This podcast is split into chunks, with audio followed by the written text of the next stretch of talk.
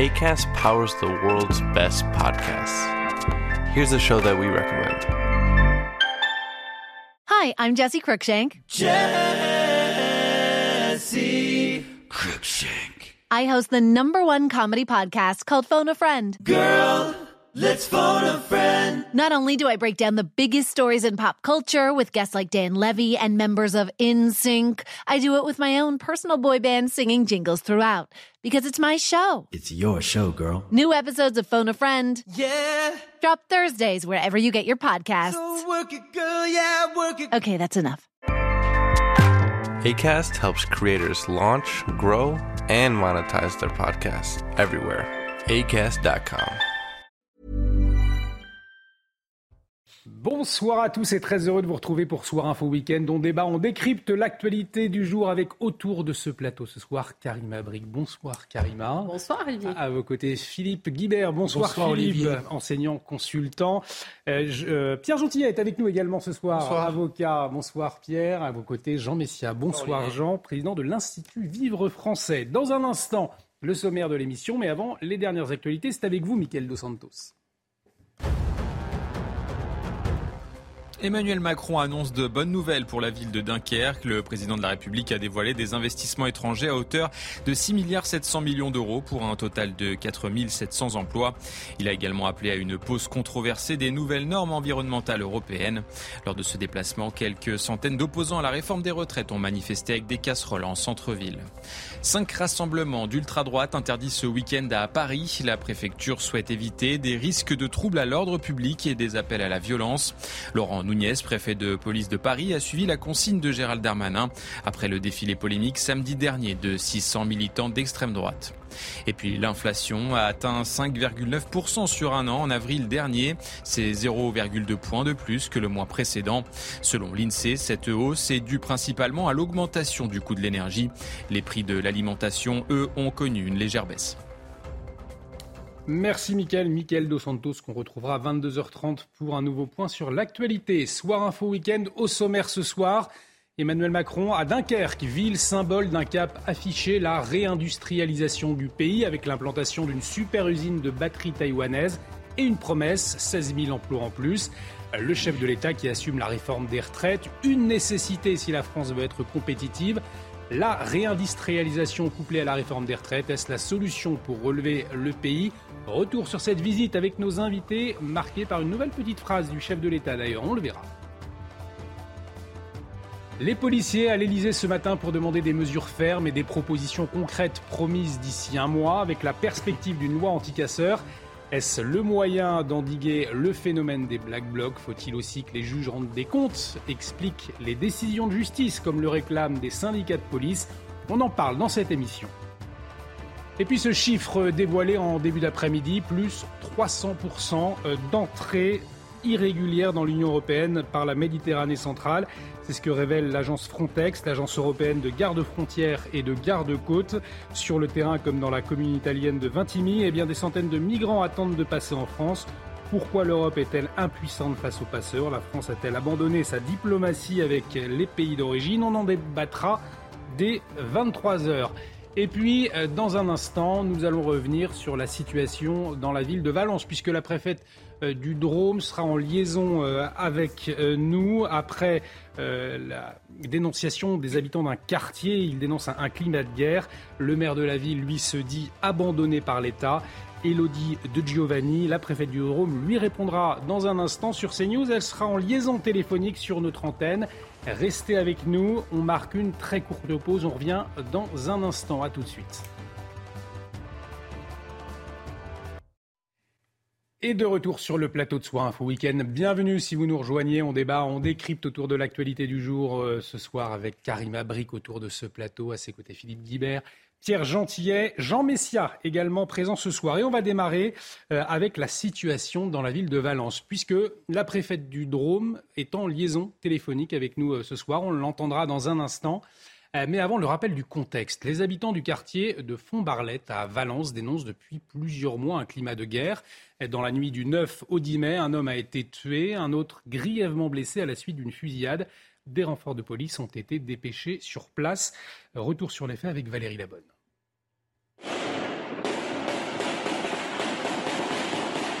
Des rafales de tir en pleine rue et plusieurs hommes qui fuient. C'est une scène d'une extrême violence qui a été filmée par des habitants dans la nuit du 9 au 10 mai. Cette vidéo authentifiée a été tournée dans la rue où un homme est mort et un autre grièvement blessé. Je crois qu'ils vont tuer un mec, wesh, ils sont tous armés.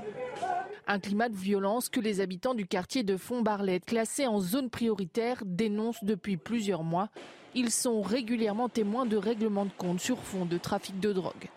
Le préfet de la Drôme a décidé de réagir en déployant une quarantaine de CRS sur place jusqu'à lundi matin pour sécuriser les lieux. Un sentiment d'abandon relayé par le maire, les républicains, Nicolas d'Aragon, qui pointe du doigt la faillite de l'État. L'État n'intervient pas de façon structurelle. Ça veut dire qu'on nous envoie des CRS, allez, euh, trois jours tous les quatre mois. Mais comment on peut maîtriser un quartier avec ça? La police judiciaire interpelle, la justice condamne les dealers.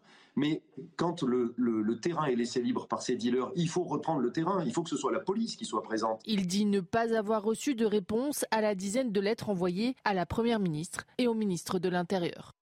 Alors la préfète du Drôme, Mélodie euh, de Giovanni, euh, sera en, liaison téléphonique dans un instant avec nous. Mais ce qui est marquant, Karim Abric, euh, c'est ce sentiment d'abandon exprimé par le, maire de, la ville. On le voit euh, face à une situation très préoccupante. Hein. On a vu ces tirs de Kalachnikov, un mort dans la nuit euh, du 9 au 10 mai. Vous le comprenez, ce sentiment d'abandon euh, de, ce maire, malgré les renforts annoncés, mais que jusqu'à lundi. Oui, parce qu'on a l'impression que des scènes comme celle-là se répètent et moi je trouve ça toujours terrorisant. On, se dit, écoutez, on est en France et on voit ces scènes d'une extrême violence, des gens comme ça qui... et il y a des balles perdues aussi qui existent. Hein. On a vu tout récemment, c'est une femme de 43 ans hmm. qui, qui, est morte, une mère de famille, à cause d'une balle perdue dans un contexte, encore une fois, bon, des, des, stupéfiants et tout ça. Donc oui, je pense que ça fait des années, on peut le dire, des années et plus spécifiquement au cours des derniers mois, il y a des appels à l'aide, il y a des cris du cœur de plusieurs mères qui disent écoutez, on peut pas, on peut les entendre aussi, on peut les comprendre. Ils ont besoin de, soutien, de support, ils ont besoin de présence policière, euh, ils ont besoin de, davantage d'intervention, si vous voulez, de l'État. C'est quelque chose quand même à un autre niveau à cette étape-ci en termes de violence, en termes de sécurisation de lieux. On peut pas laisser ça tout simplement à une mairie. ça dépasse bien sûr euh, leurs possibilités d'action. Alors il y a plusieurs étapes. Je pense qu'il y a plusieurs niveaux d'intervention, mais oui, tout à fait. Je pense qu'il faut les entendre et se cri du cœur, ben, il, doit être entendu absolument. Alors justement, euh, la préfète du Drôme, Elodie de Giovanni, est en liaison téléphonique euh, avec nous. Euh, Madame la préfète, bonsoir. merci d'avoir accepté notre invitation. On entendait dans ce sujet, on en parlait à l'instant, Nicolas d'Aragon, le maire de Valence, donc, a dénoncé la faillite de l'État. Qu'est-ce que vous lui répondez ce soir? Alors écoutez, moi j'ai pas l'habitude de... Ah. Voilà, on a un problème de liaison téléphonique va essayer de, régler. Madame la préfète, est-ce que vous m'entendez? Je vais réessayer. Allô? Oui, est-ce que vous m'entendez, Madame la Préfète? Je vous entends. Voilà, on entendait donc Nicolas Daragon, le maire de Valence, hein, dénoncer la faillite de l'État. Qu'est-ce que vous souhaitez lui répondre ce soir? Écoutez, moi, je n'ai pas pour habitude de dialoguer avec mes élus euh, par médias interposés.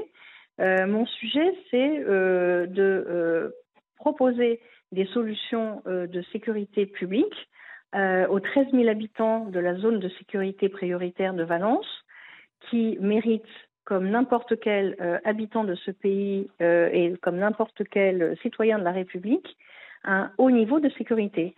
On vit depuis des mois à Valence une situation extrêmement difficile en termes de violence avec armes liées à des phénomènes historiques de rivalité de bande aggravés par des problématiques de trafic de drogue qui existent à Valence comme hélas partout dans le monde et notamment dans les villes moyennes.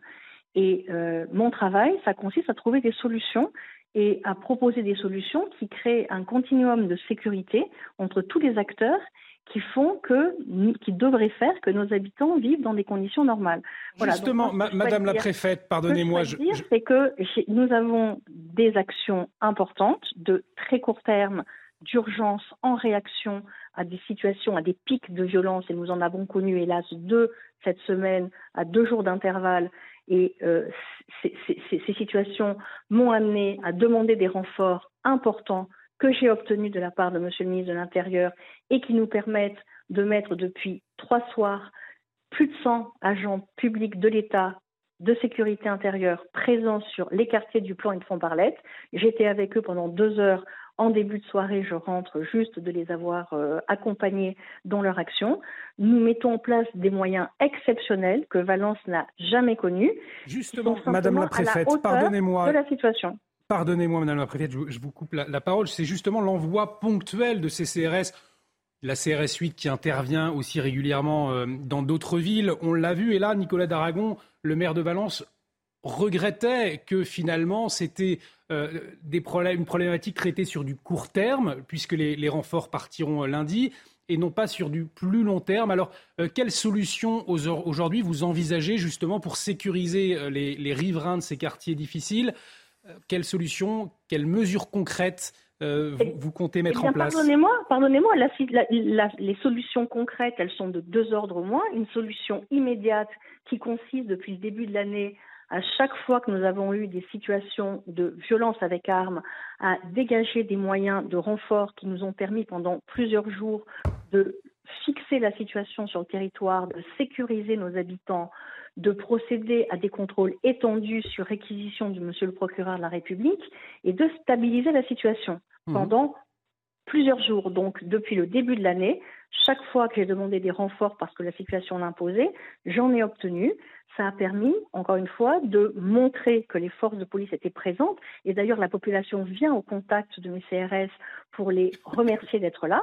Ça, c'est la situation, la solution de très court terme qui permet de euh, donner un stop à euh, des agissements qui n'ont absolument pas leur, euh, de raison d'être dans nos territoires.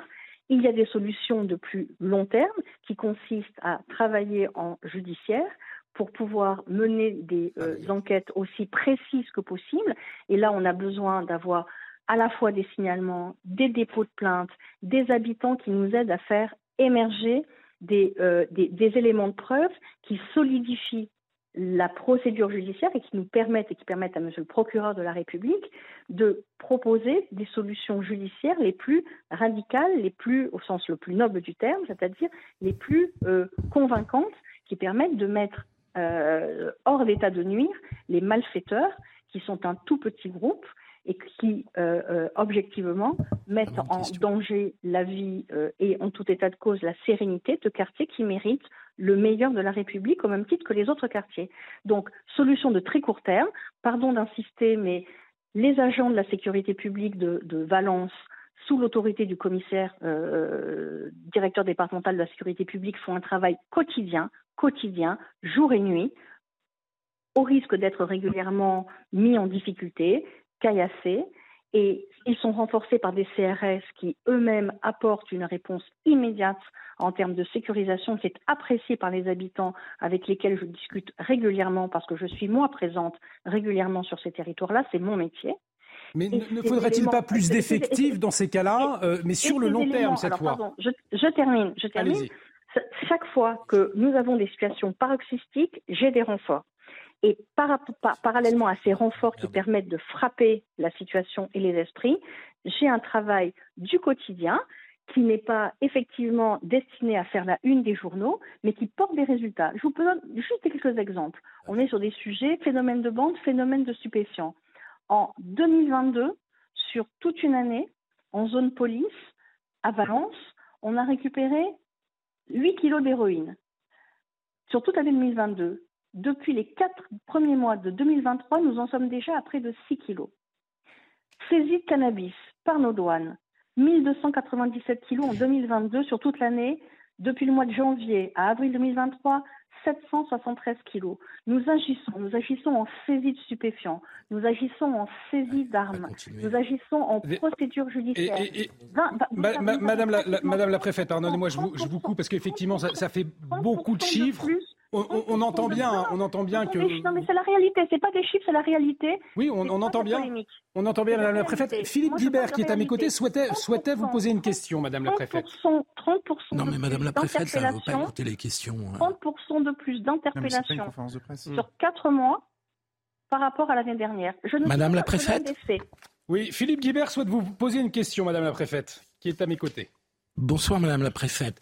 Euh, en googlisant simplement Valence et trafic de drogue, je constate euh, euh, qu'il y a des, enfin, des incidents et même des, des échanges de tirs extrêmement réguliers dans ce quartier à Valence, tout au long par exemple de l'année 2022. quelle est l'efficacité réelle des moyens dont vous disposez? C'est pas une mise en cause personnelle que je fais là en vous posant cette question, mais est-ce que vous n'êtes pas face à des phénomènes gravissimes et euh, devant lesquels vos moyens ne sont pas suffisants pour vraiment euh, mettre un coup d'arrêt à ces tueries Ce sont des phénomènes gravissimes, c'est une évidence. Ça, qui se sont aggravés ces dernières années à Valence, comme hélas partout euh, où se trouvent des trafics de drogue, et il se trouve que la géopolitique de Valence rend euh, ce, territoire particulièrement perméable à, euh, ce type de, trafic qui se développe, hélas, dans, les villes moyennes, et je, converse tout à fait là-dessus avec Monsieur le maire de Valence. Encore une fois, je, souligne le travail quotidien qui est fait par notre police départementale qui est en permanence présente dans ces quartiers-là et qui fait son travail. Et donc, je rappelle encore une fois l'importance exponentielle de nos interpellations, de nos saisies de drogue et de nos saisies d'armes. Je rappelle que nous sommes mobilisés tous les jours et qu'il se trouve qu'à certains moments, nous avons des situations de pic de violence qui se traduisent par l'usage d'armes euh, de gros calibre, qui nous amènent à réussir à trouver euh, auprès du ministère de l'Intérieur tout le soutien nécessaire, à obtenir des renforts qui sécurisent la population, qui permettent de renforcer des contrôles sur réquisition de Monsieur le procureur. Tout à l'heure, en ma présence, un chien euh, euh stup a permis de découvrir euh, dans une cave euh, de, de, de Font-Barlette un, un, un, stock assez important et significatif mm. de résine de cannabis. Et ça, ça se fait effectivement en opération, j'allais dire, d'urgence pour c'est entendu, euh, Madame la préfète, effectivement. et, pour, et pour, pardon, et pour, mon sujet, c'est de maîtriser le territoire. Et mon sujet, c'est que maîtriser le territoire, ça passe par une coopération de l'ensemble des institutions dans une logique de coopération, de complémentarité et de simple loyauté républicaine. Merci Moi, j'ai des moyens, le ministère me donne des moyens. J'ai juste besoin qu'on nous rende acte de la réalité de ce que nous sommes en capacité de faire à la fois de manière immédiate et de manière C'est entendu, Madame la euh, Préfète. durable. Merci, c'est entendu, merci, le, message est passé. Merci, euh, euh, Madame la Préfète, d'avoir accepté notre invitation. donc, une réaction après ces propos du maire de, Valence, réaction de la préfète du Drôme, le maire de Valence qui, lui, se dit abandonné face à la situation. Jean Messia, situation catastrophique, des kalachnikovs, des trafics de drogue, bref, invivable pour les riverains. Non, mais c'est-à-dire que j'aimerais pas être à la place de la préfète euh, dans ces conditions-là. Euh, si j'étais à sa place, d'ailleurs, j'éviterais d'utiliser un langage par trop technocratique euh, qui amoindrit toujours la réalité. Je, suis d'accord que l'État peut mettre ponctuellement des moyens importants, mais enfin, on voit bien que si on, on lève un peu le nez du guidon, on voit bien que ce sont des territoires qui, malgré les moyens qu'on y met, ce ne sont pas des territoires en voie, de pacification et où la sécurité est en voie d'amélioration. Donc euh, il faut à un moment avoir l'honnêteté de reconnaître que ces territoires sans sauvages, je veux dire, il y a 20 ans, on ne tirait pas la Kalachnikov dans ce quartier. Peut-être qu'il y a 10 ans, on ne tirait pas non plus euh, avec ces armes. On s'affrontait peut-être au couteau entre bandes identifiées, mais ce n'était pas une violence aussi généralisée avec des armes de guerre. Et vous savez, euh, ces scènes-là, quand j'ai vu la scène, si vous enlevez l'endroit où ça se passe, eh bien, euh, moi, ces scènes-là, j'ai souvenir de les avoir vues dans des, pays euh, euh, où, c'était des prémices de, guerre civile. Ça a commencé dans des quartiers, ça a commencé dans, un affrontement entre bandes, quelles que soient les bandes. D'ailleurs, ça peut être des bandes criminelles, des bandes ethniques, des bandes, des bandes rivales. Et ensuite, ça se propage. Et je crains, si vous voulez, que ce qui se passe à Valence, euh, comme ça se passe d'ailleurs à Marseille régulièrement et dans énormément de territoires qui sont devenus des zones de non-France, euh, euh, la police colmate les brèches. Le ministre de l'Intérieur colmate les brèches. Mm. Mais à aucun moment on règle le mal à la racine, à aucun moment on investit ces quartiers de manière forte et durable, on embastille pour longtemps les gens qui sont responsables de ces trafics. Je veux dire, traiter la superficie épidermique du problème, c'est se condamner à le vivre et à le revivre encore plus fort dans les mois qui viennent. Pierre Gentillet, c'est vrai que c'est ce qu'on entendait un peu dans, la voix de la, préfète du Drôme. Effectivement, il y a des actions, des actions ponctuelles avec l'envoi de, CRS. Mais Philippe Guibert le soulignait à juste titre. Quand on, voit les armes utilisées, quand on voit euh, les, trafics de drogue, la quantité de drogue saisie, on se dit que finalement, les effectifs aussi, peut-être au quotidien de, de police, manquent sur les terrains, les moyens manquent sur les terrains pour endiguer, ou alors c'est juste une question de volonté, selon vous? Je je pense pas que ce soit simplement une question de police. C'est-à-dire qu'encore une fois, la chaîne pénale, justement, comme on dit, c'est plusieurs niveaux. Effectivement, à la fois, il y a euh, le travail de la police, euh, mais il y a aussi le travail des magistrats. D'accord? Et quand on a des magistrats qui ne condamnent pas, voire peu, des profils qui sont condamnés parfois 10, 20, 30 fois, euh, bah écoutez, on a les conséquences qu'on observe. Et par ailleurs, je rappelle, c'est un vieux sujet, on n'arrête pas d'en parler, que nous avons des prisons qui sont pleines. Un taux d'incarcération qui a dépassé les 120% D'accord? Donc on nous annonce 15 000 places de prison dont on ne sait pas encore quand est-ce qu'elles vont être construites, si les maires vont donner leur accord, parce qu'il faut l'accord de la commune à chaque fois. Euh, donc, euh, hein. je. Pardon? C'est pas des foyers de migrants, donc euh, là on les installe sans demander la Je suis d'accord qu'il y a des sujets sur lesquels on est plus rapide et sur lesquels on est un peu plus, un peu plus lent, étrangement. Mais ce que je veux dire, c'est que ce n'est pas qu'une question de police. Euh, mm. Vous aurez beau multiplier par, euh, je dis des bêtises, par 5 ou par 10 les effectifs de police, il faut que la police dissuade. Et pour qu'elle dissuade, il faut que derrière, il y ait des condamnations. Mais aujourd'hui, les condamnations ne sont pas au rendez-vous. Il suffit simplement d'aller dans un tribunal et d'assister. De, vous allez à, Potin, à Pantin, pardon, vous assistez à une audience, mais vous verrez les profils de gens qui, sont, qui ont parfois 30 ans et qui sont condamnés 15, 20 fois. Et vous comprenez, vous comprenez la réalité et vous comprenez l'impuissance de ces préfets. C'est ça la, question de fond, c'est la conscience de cette réalité, Philippe Guibert, que, vivent les, riverains. On entendait effectivement euh, la préfète vanter son vanter euh, eh bien ses, résultats, son action. Et c'est vrai que l'action est là, on peut pas on peut pas le nier. Néanmoins, il y a cette réalité qui semble beaucoup plus inquiétante par rapport aux mesures mises en place. Oui, c'est ça. Je pense que la préfète a réagi par rapport à un maire qui lui dit que l'État hmm. l'abandonne. Et donc, je pense qu'elle voulait démontrer euh, que l'État et la police n'étaient pas du tout euh, inactifs dans, cette, dans ce quartier, dans cette ville. Mais effectivement, on est face à un, sujet qui me paraît un des plus graves pour la société française, pour le pays. la drogue est vraiment une gangrène qui. Alors, vous disiez que ce n'est pas simplement un problème policier, j'en suis tout à fait d'accord. Ça peut être aussi un problème judiciaire. Nous sommes d'accord, mais je pense même que le problème, pardonnez-moi, est même plus profond. Parce que vous êtes face à une partie de la jeunesse qui euh, n'est pas très âgée. Hein. On trouve des, des choufs de plus en plus jeunes. D'ailleurs, dans l'âge des, jeunes garçons qui se font tuer euh, dans, ces, euh, dans ces règlements de compte, l'âge est de plus en plus bas.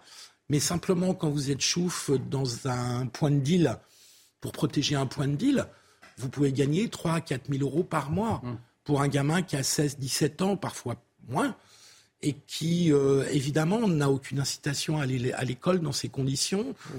qui peut faire vivre une partie de sa famille, grâce à cet argent. Donc, vous avez un problème policier, vous avez un problème certainement judiciaire. Un problème migratoire aussi vous avez un problème économique. Oui, je sais bien que c'est forcément un problème migratoire, mais je vais terminer quand même, pardonnez-moi euh, Jean Messia.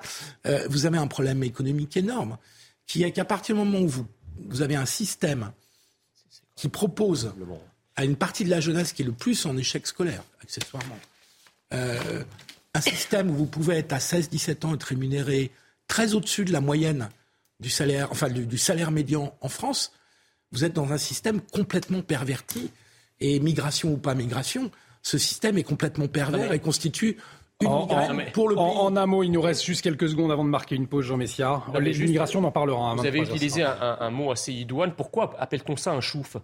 Pourquoi on n'appelle pas ça une sentinelle, par exemple?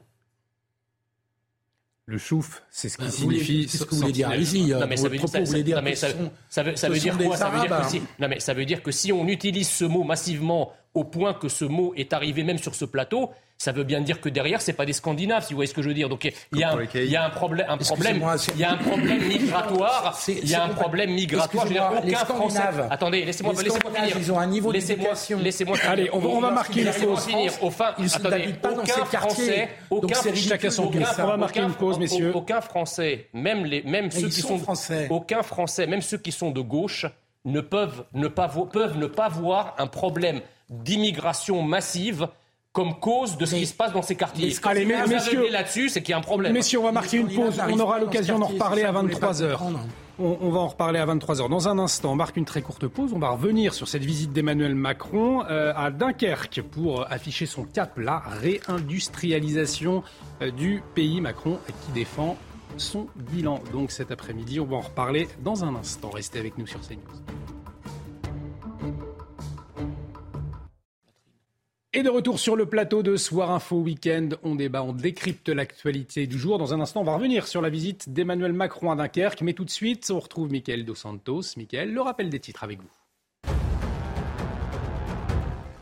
Les deux otages français libérés en Iran sont arrivés ce soir au Bourget à Paris. Benjamin Brière avait été arrêté en mai 2020 pour espionnage, Bernard Félan pour atteinte à la sécurité nationale deux ans et demi plus tard. En prison, les deux hommes avaient toujours clamé leur innocence. Un employé de fast-food tué à Villeurbanne. L'homme a été blessé par balle vers 3 heures du matin lors du braquage de ce restaurant de la banlieue lyonnaise.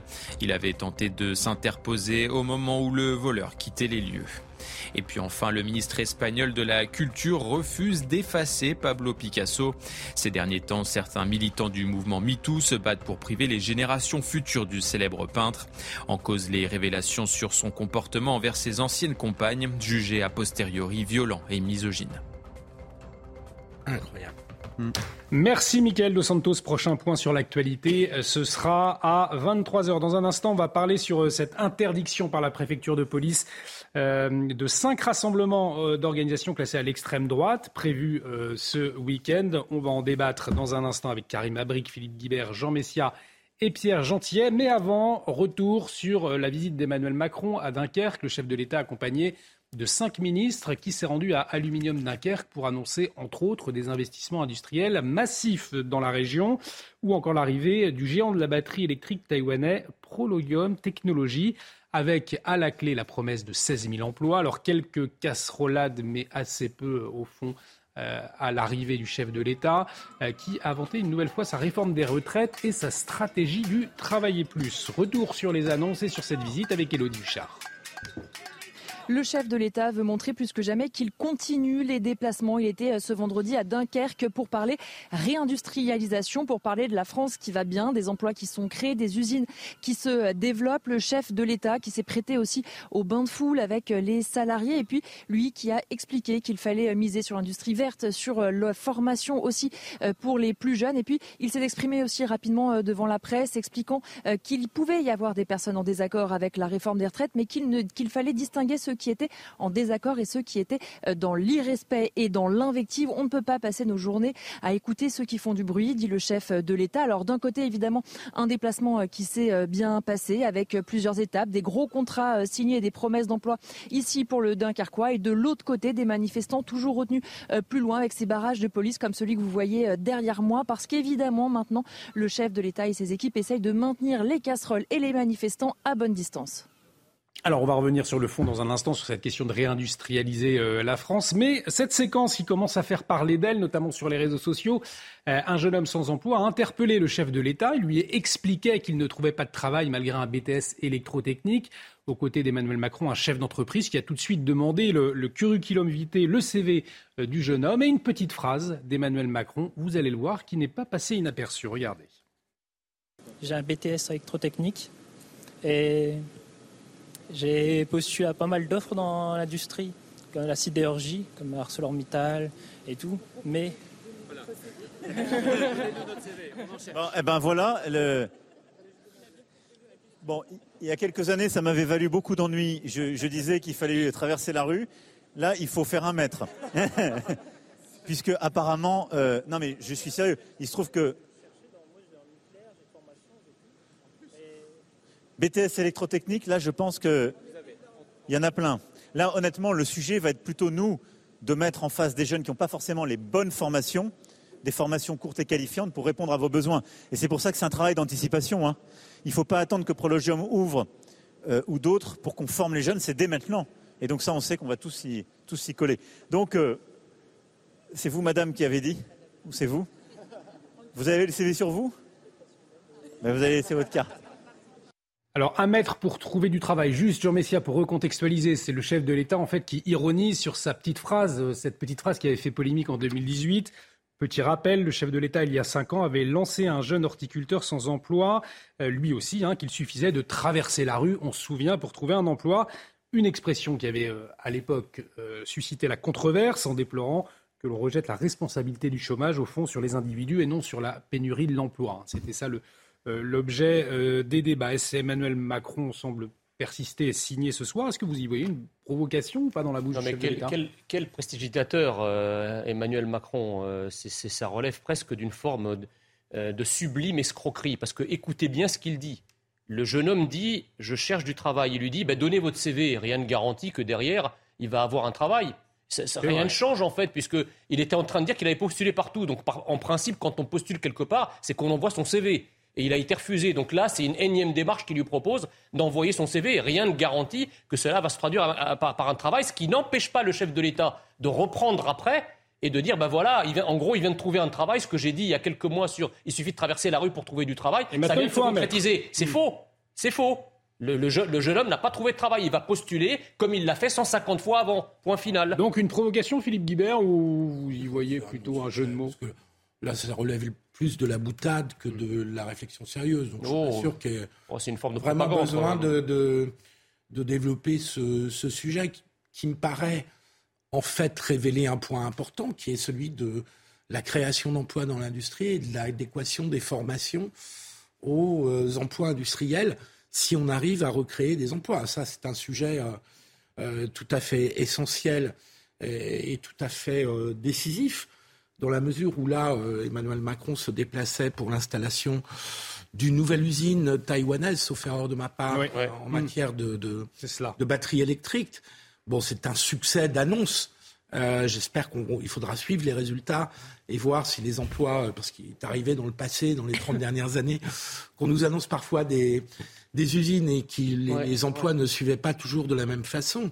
Mais en tout cas, le sujet de la réindustrialisation est un sujet absolument décisif pour un pays qui a un déficit commercial le plus important ces dernières années depuis l'après-guerre. Il faut, on, a complètement oublié avec l'euro euh, l'importance de notre déficit commercial, mais la réalité, c'est que nous sommes dans une situation où nous achetons beaucoup plus à l'étranger, et notamment en matière industrielle. Dont l'euro est responsable d'ailleurs. Et que, dont l'euro est en partie responsable.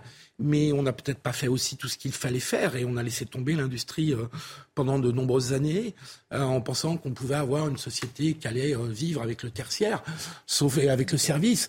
Euh, sauf que le tertiaire et les services, ça ne donne pas toujours des emplois qualifiés, ça ne donne pas toujours de très hauts salaires. Je vous propose d'écouter euh, Emmanuel Macron, justement, qui a fait le lien sur la réforme des retraites, il y est revenu aujourd'hui, et la réindustrialisation du pays, justement. Écoutez-le. Donc voilà, on a fait un ensemble, si vous voulez, de réformes pour être plus compétitif. Et d'ailleurs, notre réforme des retraites, qui est si impopulaire, comme vous l'avez compris que j'assume, elle va dans cet ensemble. C'est que si on veut être compétitif, on doit travailler un peu plus. Et quand on regarde la France, on travaille moins que les copains en Europe. Et c'est simple, vous prenez le produit intérieur brut par habitant entre l'Allemagne et la France, il y a 10 points d'écart. C'est lié à quoi? Au fait qu'on a plus désindustrialisé et qu'au fond, on rentre plus tard dans le marché du travail, on en sort plus tôt et on a moins d'heures travaillées par an. Eh bien, on a créé les souplesses et puis on fait un peu d'efforts collectifs pour travailler plus tard et on va aider les jeunes à rentrer plus tôt. Pierre Gentil, après les retraites, la mère de toutes les réformes, je reprends les mots d'Emmanuel Macron, le chef de l'État parle de réindustrialisation comme la mère de toutes les batailles, cette fois-ci. Euh, mais pour cela, il faut travailler plus comme les copains, euh, dit le, chef de l'État. Il, a raison, Emmanuel Macron? Non, mais je pense qu'il se moque un peu de nous, mais de manière générale, comme tous les libéraux et tous ceux qui ont produit la mondialisation, pardon, depuis euh, depuis plusieurs décennies et en réalité depuis la fin de la Seconde Guerre mondiale. Euh, en réalité, euh, Emmanuel Macron est le pompier pyromane ici, puisqu'il nous parle de délocalisation. Mais pardon, précisément, les raisons qui font qu'aujourd'hui on a, enfin on a, il y en a de moins en moins parce qu'il y, y, en a plus beaucoup, en particulier dans l'Est et dans le Nord de la France. Euh, toutes ces délocalisations ont été possibles parce que nous n'avons plus la maîtrise de notre souveraineté, que nous n'avons plus la possibilité de faire du protectionnisme. Hein. c'est, peut-être aujourd'hui un mot qui est entré euh, hmm. euh, dans, le, dans le vocabulaire désuet, mais c'est, un mot qui compte. Je, note tout de même que le mot souverainisme est en train de revenir à la mode. Même le président de la République l'avait employé il y a quelques mois. Alors il parlait de souveraineté européenne. Bon, écoutez, c'est un, bon début, il faut juste rayer la fin. Mais euh, encore une fois, ce qui nous arrive, la, grande, les grandes vagues de désindustrialisation des années 80, des années 2000, nous sont arrivées un, par la faute de la mondialisation, même si c'est un phénomène, mais surtout par l'incurie de nos dirigeants de ne pas avoir su nous protéger et d'avoir sacrifié l'industrie française sur l'idéologie de la Commission européenne, sur l'idéologie libre-échangiste. Et, ces gens ont failli. Pas seulement la faute de nos, dirigeants, Jean Messia? Bah, il y a, deux, deux, deux, facteurs, si vous voulez. Le premier facteur, c'est euh, euh, l'idéologie de la monnaie forte, qui avait commencé, rappelez-vous, avec le franc fort euh, dont la politique d'ailleurs se décidait à Francfort, euh, donc en Allemagne, euh, puisqu'il s'agissait de caler le franc sur le marque afin de pouvoir aboutir et créer la monnaie unique. Monnaie unique qui, elle aussi, sera surévaluée par rapport à ce qu'était le franc.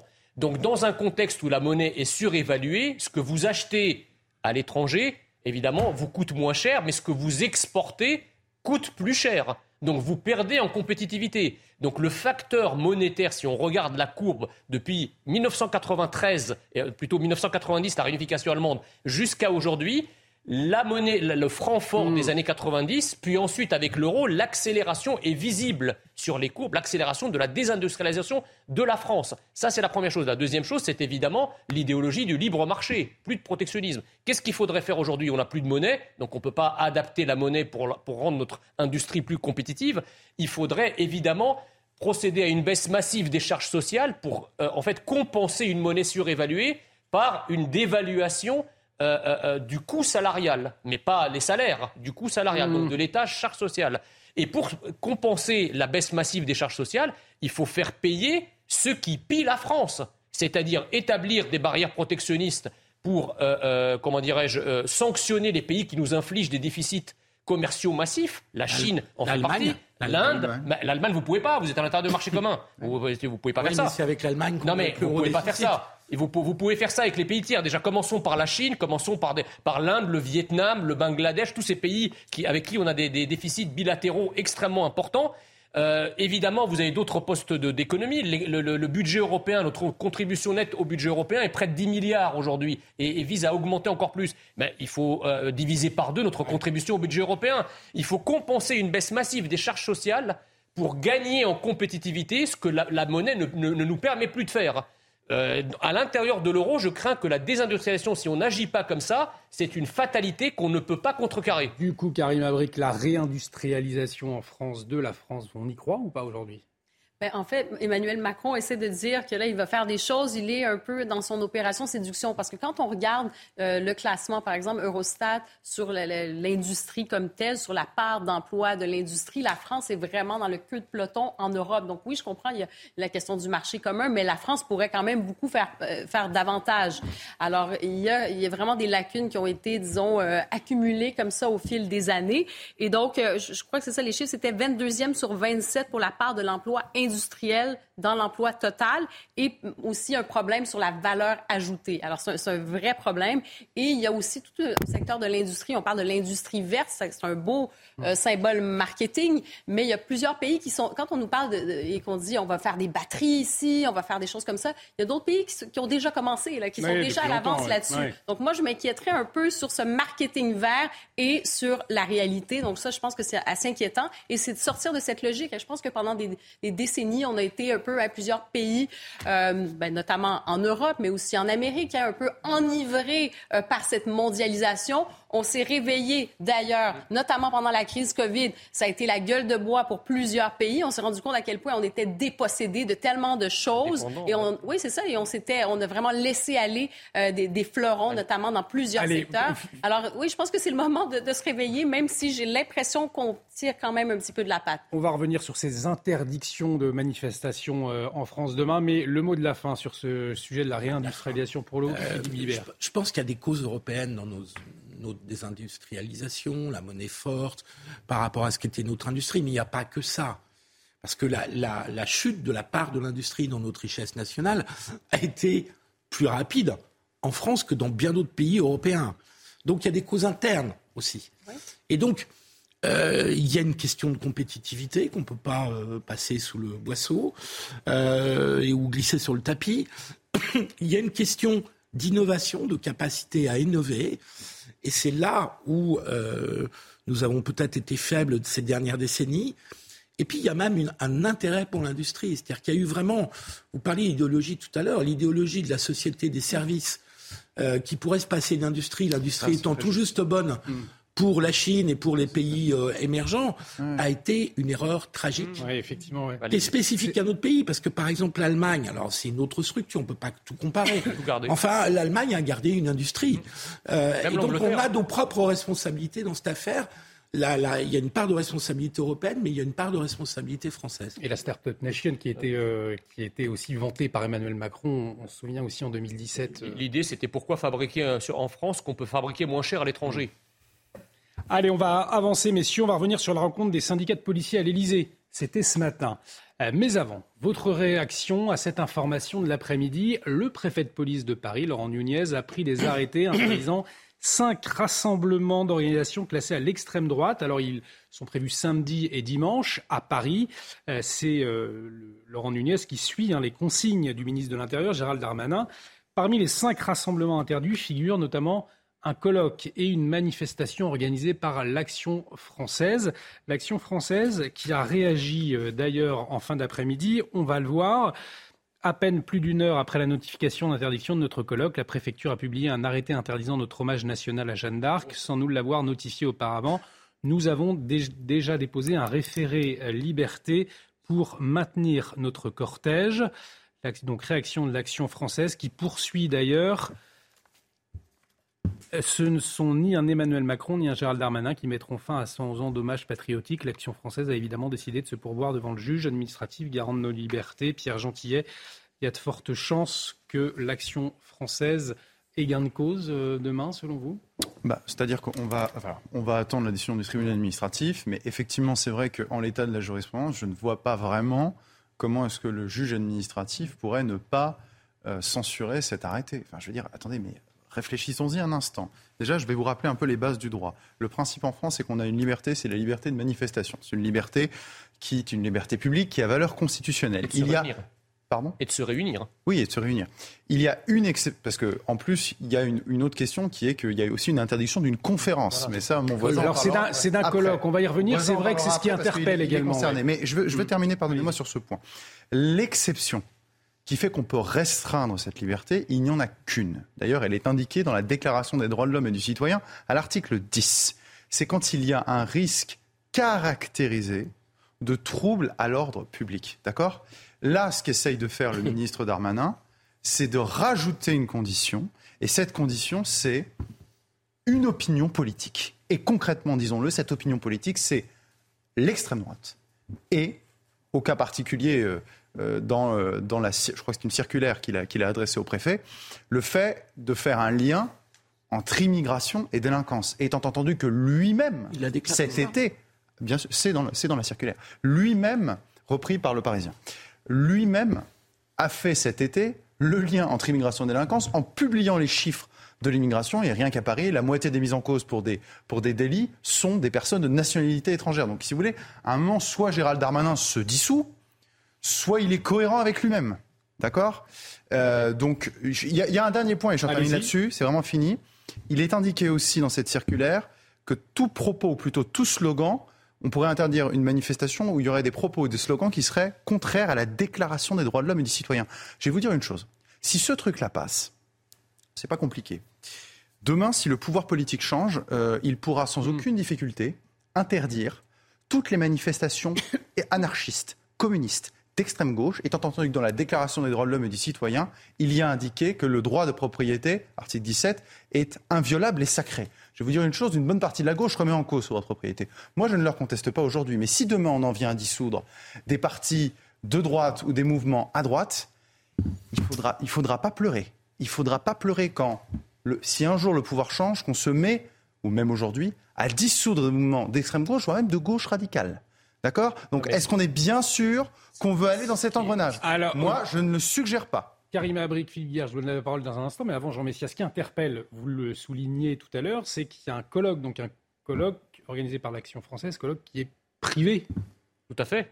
Du Non, mais c'est ce qui interroge, c'est pourquoi cette interdiction? il est, dans, il, est dans, il est organisé dans un espace privé, déjà. Donc je ne vois pas au nom de quoi. Enfin, la liberté de se réunir en France, elle est constitutionnellement garantie. Je parle sous le contrôle de Pierre Gentillet. Donc je ne vois pas au nom de quoi on l'interdit. Euh, euh, c'est quand même absolument hallucinant que lorsque l'extrême gauche organisait des ateliers racisés, non genrés, interdits aux blancs, donc des ateliers racistes, en en faisant la promotion sur les réseaux sociaux et dans les universités, à aucun moment personne n'a osé les interdire. Alors pour quelque chose qui remet en, qui remet en cause la cohésion nationale, je ne sais pas ce qu'il leur faut. On va peut-être revoir les images de ça, cette- c'est- Ça, c'est la première chose. La deuxième chose, c'est le trouble à l'ordre public. Attendez, sur cette base, il faudrait interdire toutes les prochaines manifestations contre la réforme des retraites, puisqu'à chaque fois que ces manifestations ont lieu, il y a 2 à 3 000 black blocs qui viennent foutre le bordel, qui viennent brûler des, des succursales de banque et brûler même des policiers. Pourquoi on ne les interdit pas? Quant à dire, il faut pas, il faut effectivement préserver, euh, il ne faut pas que ce soit des opinions qui, qui menacent la cohésion nationale. Attendez, qu'est-ce que c'est la cohésion nationale? Est-ce que la cohésion nationale, c'est la cohésion politique? Parce que si c'est la cohésion politique, on n'est plus en démocratie. Alors, c'est et- que la, démo- la définition de la démocratie, c'est précisément qu'on n'est pas dans une forme de cohésion, puisqu'il y a des oppositions.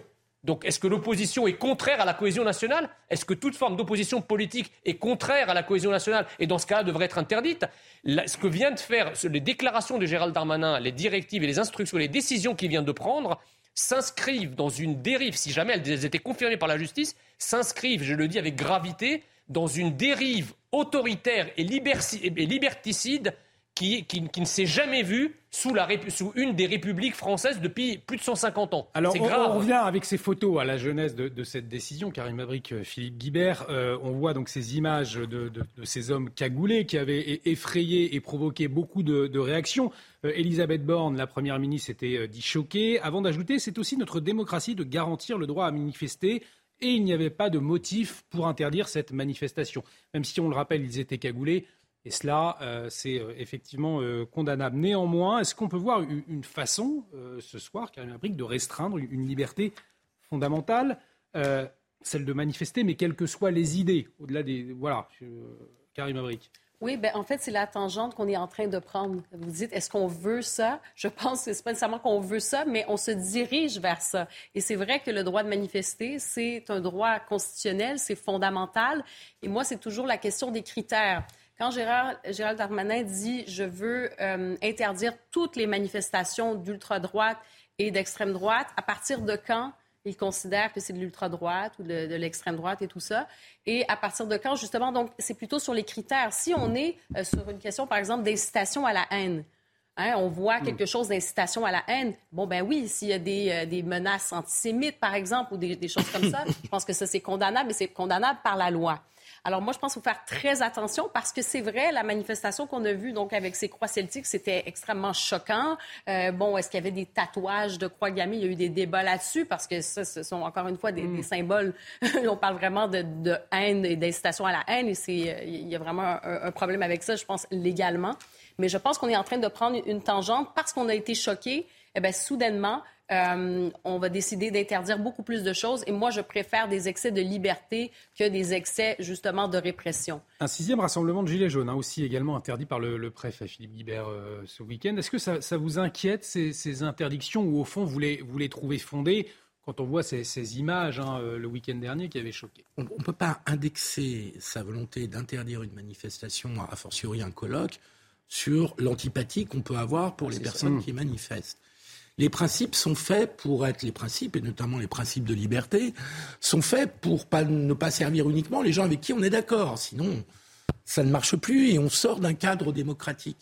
Et donc, je crains fortement, malgré la forte antipathie que je peux avoir pour ces mouvements, que Gérald Damanin à l'inverse de ce qu'avait décidé dans un premier temps Laurent Nunez, préfet, qui avait rappelé le droit que vous avez rappelé, à l'inverse de ce qu'a dit la première ministre, qui avait rappelé aussi que la liberté de manifester était garantie, a fortiori la liberté de réunion euh, pour le colloque était garantie constitutionnellement, je crains que Gérald Darmanin ait fait de la très mauvaise communication politique, où il joue avec les principes fondamentaux de nos libertés publiques, avec en plus un effet pervers qui peut être considérable. C'est-à-dire que si demain les tribunaux administratifs, comme c'est quand même pas impossible, euh, finissent par donner raison à ces associations, ça sera une victoire pour ces associations et une défaite pour l'État. Et donc, je ne m'en réjouis pas, mais euh, lorsqu'on fait de la com politique à deux balles, en jouant avec les principes comme l'a fait Darmanin, là, à mon avis, de façon tout à fait euh, précipitée et de façon tout à fait démagogique, eh bien, on, risque de se voir infliger des défaites juridiques et politiques dans les 48 ou 72 heures. Gérald Darmanin, Pierre Gentil et Jean Messia ensuite, qui finalement, euh, euh, qui répond à la, pression subie notamment euh, d'une certaine gauche tout au long de la semaine. Ah mais c'est clair que de toute façon ici la, manipulation elle est politique. Moi je pense que Gérald Darmanin depuis le début c'est toute la classe politique, effectivement, notamment la gauche, mais toute une partie de la classe politique. Et à mon avis, je, je, le souhaite. Je souhaite vraiment que Gérald, je prends, je prends Gérald Darmanin vraiment pour quelqu'un d'intelligent. Donc je pense que Gérald Darmanin sait très bien que cet arrêté, comme la circulaire euh, qu'il a fait passer au préfet, manifestement excède ses prérogatives. Pour autant, si demain les tribunaux administratifs euh, venaient à considérer qu'on peut annuler des manifestations, des réunions en réalité sur un prétexte davantage politique que juridique. Pourquoi La gauche l'a dit, parce mm. que ça choque. Ben écoutez, moi je vais vous dire une chose. Euh, moi, l'extrême gauche me choque, mais pas que l'extrême gauche, c'est trop facile. La gauche radicale me choque. Peut-être que demain, on sera encore plus nombreux à être choqués. Et peut-être même qu'après-demain, le jour où le pouvoir politique changera, on se mettra sur le fondement d'une jurisprudence que, je ne souhaite pas, hein, mm. qui demain arrivera et qui, imaginez par malheur, confirmait euh, la position du, préfet, eh bien peut-être que sur cette position-là, on se mettra à interdire des groupements d'extrême gauche et de gauche. Donc j'aimerais bien être entendu sur ce point par le plus grand nombre de personnes. Si vous voulez jouer à ça, faites très attention. Faites très attention parce que la démocratie, c'est un jeu.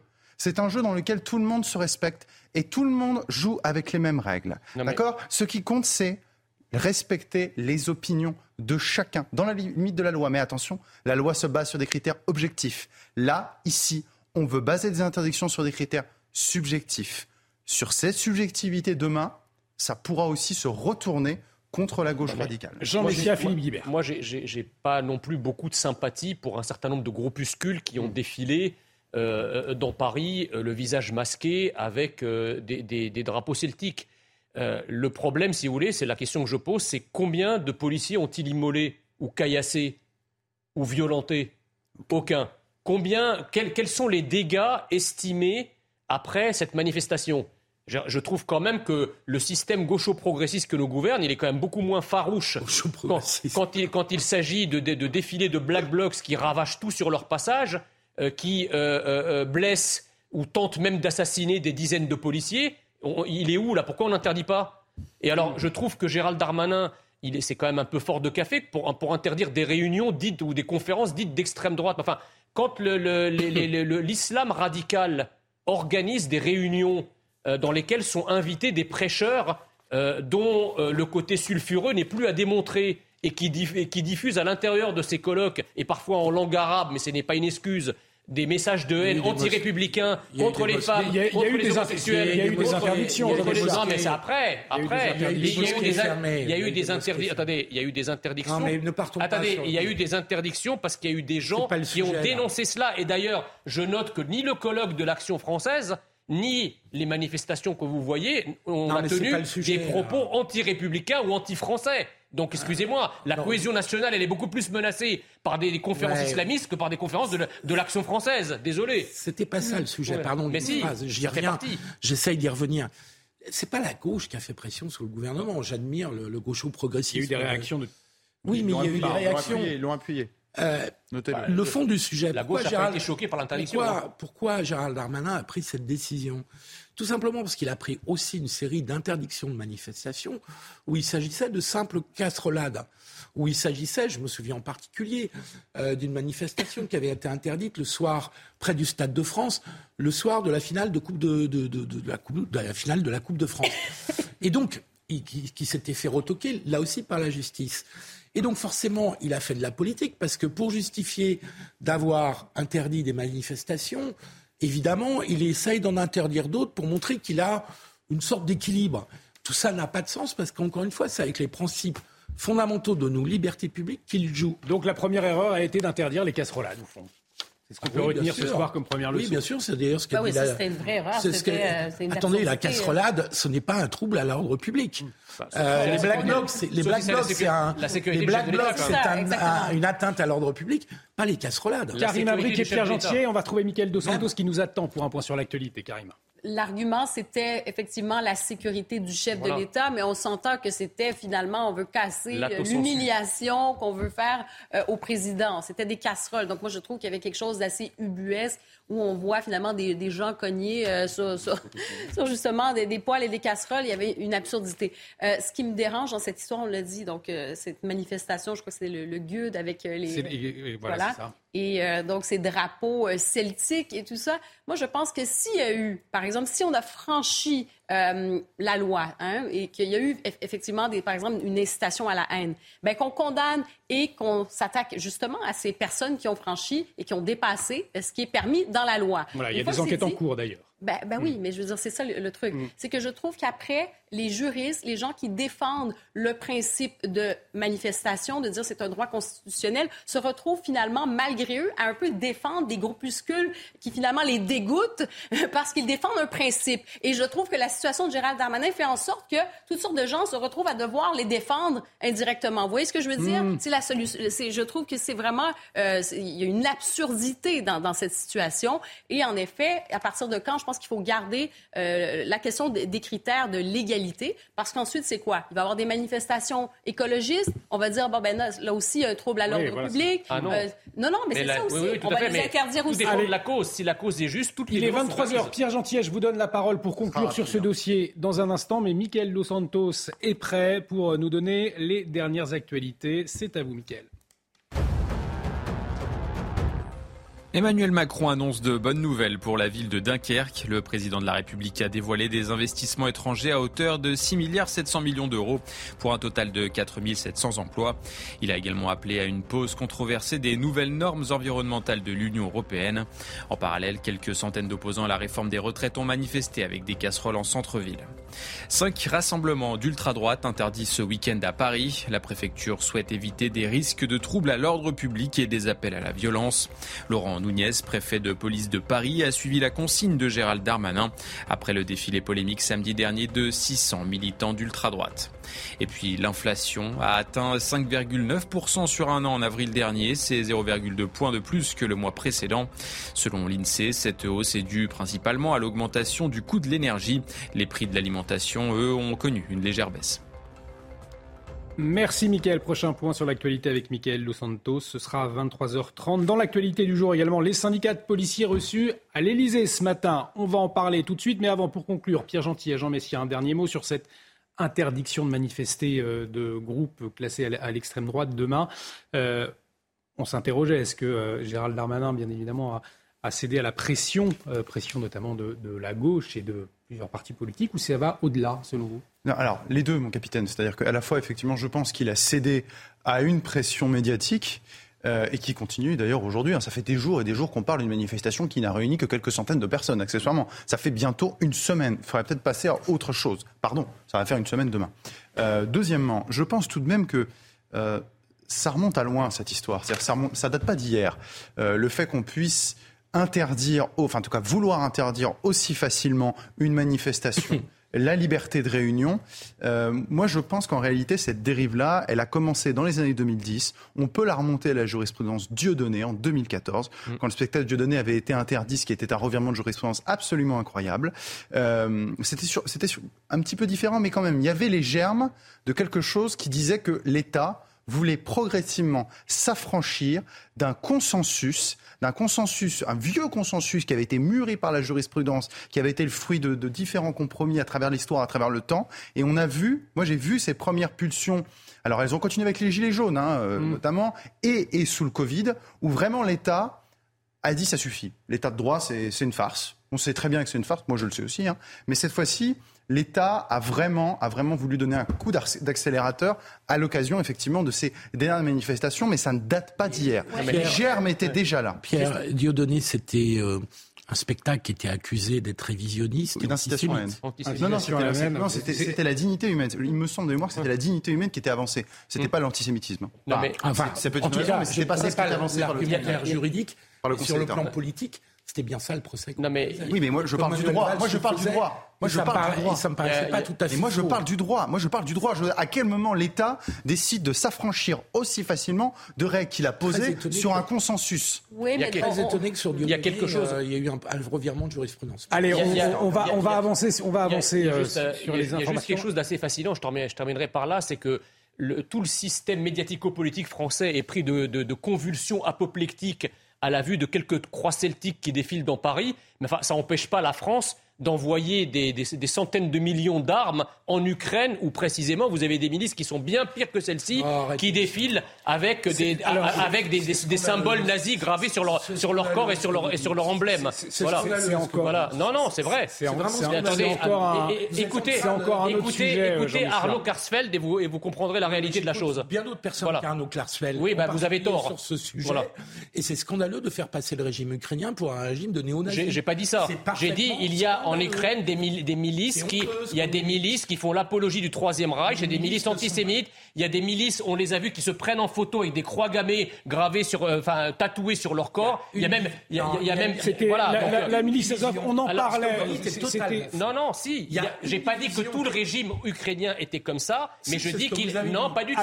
J'ai dit on il y a des s'éloigne, milices. Non, non, non. Et- ces, milices-là reçoivent des armes françaises. On, s'éloigne du débat, effectivement. C'était- Allez-y, Vous Philippe êtes en train d'expliquer qu'on est en train d'armer des milices nazies. Non. C'est non seulement c'est n'importe quoi, mais en plus c'est parfaitement honteux. Non, ce c'est vous pas dites. honteux, c'est vrai. C'est parfaitement vrai. honteux. J'ai pas dit que le On régime ukrainien. absolument pas la division que tout le monde pointe, qui est la seule division en Ukraine dont le nom Bah, m'échappe. elle reçoit des armes le- occidentales, excusez-moi. Elle- mais non. oui, mais si. Mais non, Mais si. parce qu'elle n'a Ça- pas été C'est dérangeant, mais c'est vrai. Excusez-moi. C'est- pas l'armée régulière, euh, C'est pas grave, elle reçoit quand même des armes du régime ukrainien, excusez-moi. Le régime ukrainien est un régime démocratique qu'on a décidé bon d'aider parce qu'il est agressé par un pays voisin.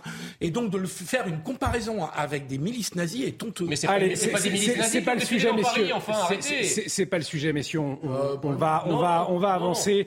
Euh, au- autre sujet de débat, évidemment, qui euh, cristallise beaucoup les, les- les tensions, bien évidemment. On y reviendra peut-être euh, plus tard. En tout cas, euh, dans l'actualité, également aujourd'hui, les syndicats de policiers qui ont été reçus ce matin à l'Élysée par le directeur du cabinet du président de la République son conseiller sécurité, des policiers qui réclament le soutien du chef de l'État et son appui, notamment pour de nouvelles mesures anticasseurs. Retour euh, sur cette rencontre avec Vincent Fandège.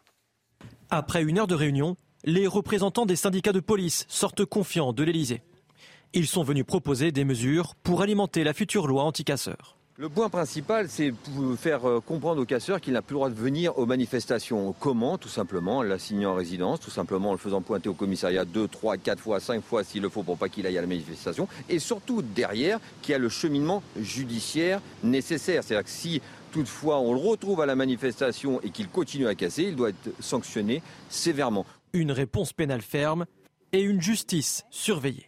On a aussi demandé que les juges euh, expliquent, euh, parfois euh, la sanction proposée. Il doit y avoir un devoir d'explication, un devoir de rendre compte comme fait le policier, et le juge doit expliquer pourquoi il ne sanctionne pas fermement tel fait ou tel autre. Les représentants des syndicats de police ont également demandé des peines planchées pour les casseurs et la sanctuarisation de l'utilisation des drones lors des manifestations.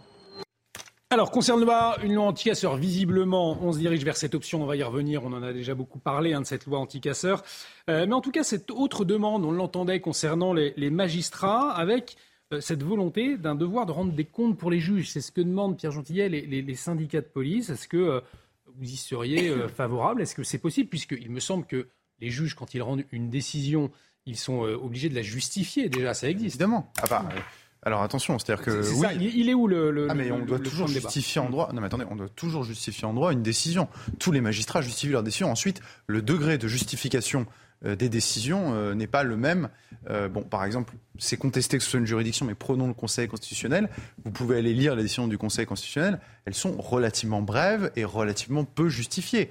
Euh, même si là, c'est vraiment une juridiction à part. Mais voilà, il y a, il y a des manières de justifier. Mais bien sûr que les magistrats justifient. Ensuite, la question de la responsabilité des magistrats, euh, vous savez, c'est un sujet qui a été avancé par le gouvernement Macron, par un ministre qui s'appelle Éric Dupont-Moretti. Il y a renoncé. D'accord? Donc je vois pas pourquoi est-ce qu'aujourd'hui, le gouvernement remettrait sur la table ce qu'il a renoncé de faire hier? Ensuite, sur le fond, je pense que c'est une bonne chose. Oui, je pense que c'est une bonne chose. Je pense que les magistrats doivent pouvoir, à un moment, rendre des comptes quand ils ont fait des fautes et rendre des comptes, bien évidemment, professionnellement, ça va de soi. Euh, même si, euh, voilà, euh, encore une fois, il ne s'agit pas de, de juger blanc ou noir, mais, mais quand on a quelqu'un qui, euh, 10, euh, 10, 12 fois a commis euh, le, même, le même délit et qui revient pour la, troisième, la 13e fois, normalement, on ne le condamne pas à des sursis, vous voyez. Voilà, c'est ce genre ça. de choses Voilà. qui comptent. Mm. Ça peut être, moi je pense qu'effectivement, ça peut être une, une bonne manière de, de remettre les magistrats justement face à leurs responsabilités. Les décisions en France, elles sont toujours rendues, c'est en haut de chaque jugement, au nom du peuple français. Parce que ce que ne comprennent plus les syndicats de police, et ils le disaient très concrètement, euh, c'est euh, lorsqu'un délinquant mérite 5 ans de prison, en tout cas quand le code pénal prévoit 5 ans de prison, par exemple, euh, pour, pour un, un délit, et que les policiers se rendent compte qu'au bout de la troisième fois, il a six mois, par exemple, avec sursis, Philippe Guibert. Euh, il y a un sujet euh, à, à ce niveau-là, selon vous. Il faudrait que, comme les policiers le, le font d'ailleurs, des juges rendent des comptes ou expliquent en tout cas leurs décisions dans le détail. Ça vous semblerait euh, une bonne évolution? Moi, je pense qu'il faut surtout changer la politique pénale sur ce type de délits qui peuvent parfois confiner au, au crime. Plus je- on réfléchit à ces sujets-là, je trouve que la politique des courtes peines et des courtes peines de prison ferme me paraîtrait beaucoup plus efficace que de- d'aller euh, demander aux juges je ne- des, des comptes, euh, sachant que évaluer la faute d'un magistrat euh, n'est pas tout à fait évident parce que il y a une individualisation des peines, on n'a pas accès aux dossiers individuels. Mais ce que je comprends dans toutes ces séquences où on a étudié un peu les, les, les- les- les- les décisions prises par les magistrats, c'est qu'on prend en compte euh, le travail est-ce que la personne est intégrée professionnellement dans la société? Est-ce qu'il a une famille? Est-ce qu'il y a des antécédents? Et donc qu'on ajuste la peine et l'exemplarité de la peine et son caractère punitif et en même temps de protection de la société à des critères d'intégration sociale et puis disons-le un peu à des critères aussi de surpopulation carcérale. Donc je pense que ce n'est pas la bonne méthode pour euh, réprimer des personnes qui, par exemple, parce que l'objet de ce rendez-vous, c'était quand même les, les agressions dont les policiers avaient Oui. été victimes à l'occasion d'un certain nombre de manifestations, Ouais, voilà. Sainte-Soline, mais aussi d'autres, euh, no- notamment le 1er mai. Mm. Et donc, je pense qu'il faudrait prendre le problème autrement, euh, qui serait d'appliquer une politique de courte peine de, de prison ferme. Ça suppose sans doute de construire des prisons là aussi, d'améliorer les conditions de détention. Donc ça, ça suppose un changement de politique pénale. Je ne suis pas sûr que d'aller chercher, comme le font trop systématiquement les syndicats de policiers, systématiquement une responsabilité des juges, me paraît toucher le fond du problème. Et du coup, une loi anti-casseur, Jean Messia, par exemple, euh, on en a beaucoup parlé, euh, vous y seriez favorable? C'est ce qui se dessine. hein. Oui, enfin, j'y suis favorable, mais attendons de voir la, la loi que va nous pondre le gouvernement, parce que si vous voulez, à chaque fois, on fait de grosses annonces, et puis quand on va voir ce qu'il y a derrière, euh, le- le- en fait, le, euh, la mesure qui est prise est totalement amoindrie par rapport à ce qui est attendu. Parce que là, ce sont des mesures très, concrètes, hein, des, euh, pointées au commissariat une fois que le, le casseur est identifié et Non, mais euh, vous savez, le, le problème, c'est qu'aujourd'hui, si vous voulez déjà, le fait qu'Emmanuel Macron ne reçoive pas lui-même les policiers, mais les fasse recevoir par un illustre inconnu, Alors, c'est déjà, c'est déjà très dédaigneux. Ça, c'est la première chose. Alors justement, je, La- je- je vais vous couper parce qu'on va, on va écouter Gaël James.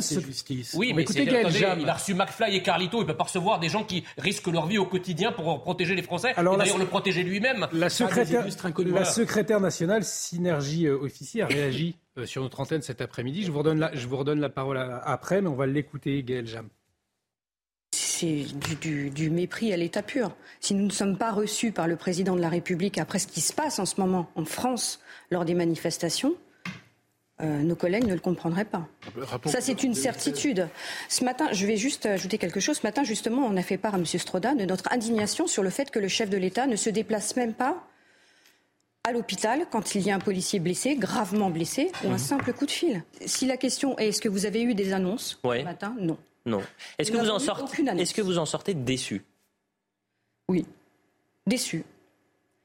Pas déçu de l'écoute, mais déçu de ne pas avoir eu d'annonce et de soutien plus que ça. Alors, déçu par un, manque de soutien, Jean Messia, et surtout l'absence du, président de la République et cette, euh, cette, la secrétaire nationale pardon, de Synergie Officier qui, euh, effectivement, appuie sur le fait qu'Emmanuel Macron n'appelle pas non plus, n'a pas appelé les, policiers blessés. Ça vous choque aussi? Bah, ça, me choque d'autant plus que lorsqu'il s'agit euh, parfois de, personnes qui sont un peu appréhendées de manière un peu musclée par la police, euh, Emmanuel Macron a quand même euh, tweeté euh, sur un certain Michel Zecler, rappelez-vous ce, musicien qui avait été molesté par les, par les policiers suite à une vidéo qui avait circulé sur les réseaux sociaux. Il avait immédiatement tweeté pour dire les images qui nous font honte et il avait téléphoné. À, aucun moment, même lorsqu'un policier a été immolé par le feu, Emmanuel Macron a dit les images qui nous font honte.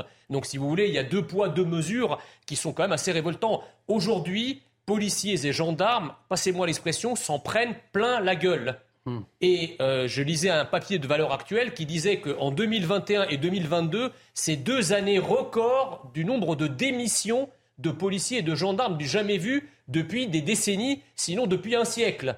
Donc il y a quand même un problème. Et, ce problème-là, j'ai un ami, moi, qui a 24 ans au service de l'État, dont, 10, euh, dont 14 passaient à la police.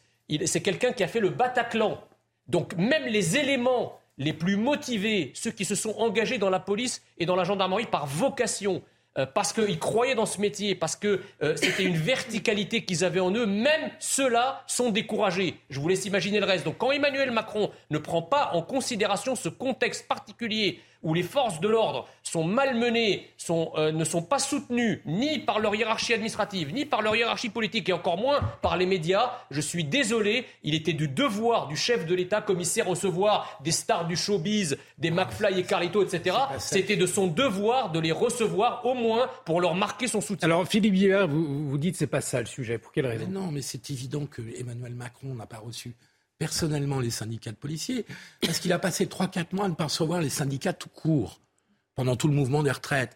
Et donc, il est bien évident qu'il ne pouvait pas, de son point de vue, moi je pense qu'il a tort sur toute la ligne, c'est-à-dire mm. qu'il aurait dû recevoir les syndicats auparavant, les syndicats de salariés. là, c'est des fonctionnaires. Euh, il, n'a pas voulu recevoir. oui, je t'en prie, mais c'est le chef de, le chef de l'État. Et, et, les policiers sont des fonctionnaires de l'État. Philippe Guibert, Philippe Guibert, Philippe Guibert, allez-y. Euh, donc, euh, il est évident que c'est pour des raisons d'affichage qu'il n'a pas reçu personnellement les syndicats de policiers, dans la mesure où on aurait pu leur reprocher légitimement de dire vous recevez les syndicats de policiers, d'accord, mais vous, vous avez passé 3-4 mois à refuser de nous recevoir.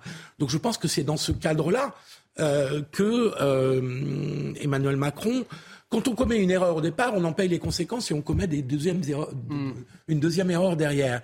Quand euh, le président de la République ne se considère pas comme garant de la cohésion sociale et donc pendant un mouvement social très important ne reçoit pas les, tous les syndicats de ce pays qui ont fait un mouvement unitaire et qui jusqu'à une date quand même très avancée ont mené des manifestations tout à fait dans la paix civile, euh, et eh bien forcément, après, on est coincé pour euh, euh, envoyer à des organisations des signes de reconnaissance qu'on a refusés aux principales associations ou organisations de salariés. Évidemment, c'est très compliqué. Karim Abric, effectivement, le, chef de l'État qui ne peut plus recevoir ses syndicats de police aujourd'hui parce qu'il a refusé en amont de recevoir les syndicats de travailleurs. Il y a ça, mais aussi, je pense, c'est un peu être en terrain miné, hein, parce que d'un côté, il y a notamment au, je veux dire, auprès d'une certaine gauche, quand vous vous affichez avec des policiers, ben là, vous faites votre choix. Hein. Vous êtes du côté du système, vous n'êtes plus du côté des manifestants, du peuple. Et il y a ce discours, je veux dire, malheureusement, qui, s'infuse un petit peu partout en ce moment, qui malmène les policiers, euh, qui les déshumanise. Je pense que les, policiers en ce moment sont très déshumanisés. On ne voit plus en eux des hommes, des femmes qui sont au service des citoyens, de la protection des citoyens, mais dans un certain discours, notamment de gauche très Euh, ça va être plutôt ben, des agents au service d'un système, de l'État, des puissants. Ils n'ont pas d'image, ils n'ont pas, euh, ils sont complètement déshumanisés. Alors, je pense que c'est peut-être une position de entre guillemets, de neutralité, mais je pense qu'il y aurait eu quand même intérêt à montrer euh, un certain respect envers les, forces de l'ordre aujourd'hui parce que leur image est malmenée, parce qu'aujourd'hui, on se permet de les attaquer, de, de, les transformer en torches humaines dans des manifestations. Je pense que ça va très loin, cette crise de l'autorité, et notamment, euh, particulièrement envers la police et envers ces discours hein, de, accable tous les, les policiers, les salauds. Donc, il y a ça aussi, et je pense qu'on baigne un peu dans ce, dans ce on, va, on va avancer, Jean Messia. On, verra effectivement euh, euh, ces, ces, mesures qui seront prises d'ici un mois. En tout cas, c'est ce qui a été euh, annoncé. Et on verra si les syndicats de police ont été satisfaits par cette rencontre qui, n'a rien donné. On nous disait tout à l'heure la commissaire de police. Dans l'actualité également, ce chiffre aujourd'hui plus 300% d'entrées irrégulières dans l'Union européenne par la Méditerranée centrale. Un chiffre publié cet après-midi par l'agence Frontex, c'est l'agence européenne de garde frontières et de garde-côtes. Alors, euh, un chiffre qui concerne les périodes entre janvier et avril, en comparaison euh, à ceux de l'année dernière à la même époque, avec près de 42 200 entrées. C'est le niveau le plus élevé depuis que Frontex a commencé à collecter des données en 2009. C'est ce que dit l'agence dans un communiqué. Alors sur le terrain, en tout cas, euh, eh cela se constate puisque des centaines de migrants attendent à Vintimille en ce moment même à la porte de la France, en espérant pouvoir franchir la frontière. Beaucoup d'entre eux qui désirent s'installer en France. Notre journaliste Stéphanie Rouquier est allée à la rencontre de ces exilés. Écoutez ces témoignages. À la gare de Vintimille, à 8 km de la frontière, tous les jours, des dizaines d'étrangers en situation irrégulière affluent pour monter dans un train et rejoindre la France. Aboubacar vient de la Côte d'Ivoire. En moins d'un mois, il a déjà tenté de passer à cinq reprises, mais à chaque fois, il a été intercepté par des policiers et ramené en Italie. Les policiers sont là, tous de contrôle, bon. Souvent, c'est normal que le contrôle est bon. C'est trop fatigant, c'est pas trop facile. La majorité des migrants originaires d'Afrique francophone partagent le même désir, vivre en France. Yawara est guinéen. Il est arrivé à Vintimille il y a deux jours. Nous avons été colonisés par les Français. Donc normalement, ils ont le droit et le devoir de nous accueillir. Normalement, ils n'ont pas le droit de nous refouler. Ça, c'est, ça, c'est normal, ça, c'est clair, c'est très clair. Et vous ressentez quoi quand les policiers vous ramènent en Italie? Non, ça me fait très, très, très mal. Très mal. Très mal, au nom de Dieu. Très mal, franchement. très fatigant, très fatigant. Regardez là où nous sommes comme ça. On n'a pas l'endroit où dormir. En attendant leur prochaine tentative par train ou en empruntant des sentiers dangereux, ces exilés vivent dans des campements de fortune, sur la plage ou le long du fleuve. Pour des témoignages marquants, alors bien évidemment par le, quotidien que vivent ces, ces, personnes exilées, mais aussi par cette phrase, Pierre Gentillet. La France nous a colonisés, elle n'a pas le droit de nous refouler. Euh, elle révèle quoi, selon vous, ce que, ce que vient de dire euh, cette personne dans ce reportage? Elle révèle un discours euh, qu'on entend, mais qu'on entend beaucoup à l'extrême gauche, en tout cas qui est bien nourri par l'extrême gauche, je trouve, mais qui est en réalité un discours de justification. De justification de quoi? Ils disent quoi? Ils disent la France nous a colonisés. Sous-entendu, nous pouvons, à notre tour, venir vous coloniser. Ça, ce, discours-là, on l'a déjà entendu euh, d'autres fois, je me souviens, mais il faudrait le passer dans les oreilles de la France insoumise, matin, midi et soir. Moi, ce que je veux répondre à ce monsieur, comme à tous les gens qui viennent avec des intentions qui ne sont pas toujours des bonnes intentions, ils ne nous, ils nous parlent de colonisation. Je vais vous dire, ils ne nous coloniseront pas. Ils ne nous remplaceront pas nous resterons comme nous sommes et notre peuple se maintiendra dans l'histoire. La vague migratoire, nous la voyons. Nous savons très bien ce qui est en train de se passer. Il y a des gens qui ferment les yeux, peut-être ici comme sur ce plateau. Il y a des gens qui ferment un peu moins les yeux parce qu'ils savent qu'aujourd'hui, ils savent qu'aujourd'hui il y a une vague migratoire. Ils savent qu'aujourd'hui le Nigeria fait plus d'enfants que l'Europe réunie. Et excusez-nous, eh ben, il y a des gens qui veulent continuer à vivre comme leurs ancêtres vivaient avant eux. Et nous continuerons à vivre comme ça. Moi, je continuerai à me battre autant que je le pourrai. J'espère seulement qu'un jour, tout le monde ouvrira les yeux. Tout le monde doit ouvrir les yeux sur ce qui se passe. Si nous continuons comme ça, nous finirons noyés. En tout cas, vos propos, euh, Pierre Gentillet, font réagir Philippe Guibert ce soir. Je pense que vous comprenez rien à l'immigration. Je pense qu'il y a des gens qui risquent leur vie à traverser la Méditerranée, en l'occurrence, parce que dans les 3 300% de Frontex euh, d'augmentation constatée, je pense que l'Italie pèse lourd. Hmm. L'Italie, c'est plus de 300%. À elle toute seule, avec 42 000 personnes qui arrivent en Italie depuis le début de l'année.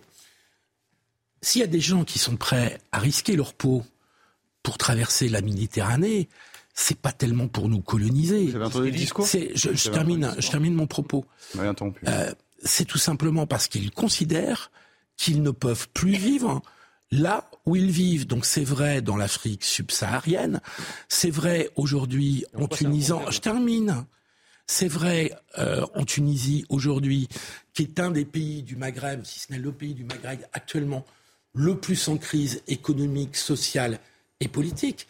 Et donc fondamentalement, les migrations sont liées au fait qu'il y a des gens qui fuient des guerres civiles, qui fuient de la misère, qui fuient des situations dans lesquelles ils estiment ne plus pouvoir vivre, combien, et qui sont prêts, combien, et qui sont prêts à, euh, Donnez-moi un chiffre. Jusqu'à quand Combien Ils sont prêts à mourir. Combien Jusqu'à combien Et Donc, je pense que vous ne comprenez rien. Vous ne répondez pas. C'est vous qui ne comprenez pas. Jusqu'à combien Philippe Guibert, vous, Philippe Guibert, vous terminez. Vous ne comprenez rien à l'immigration.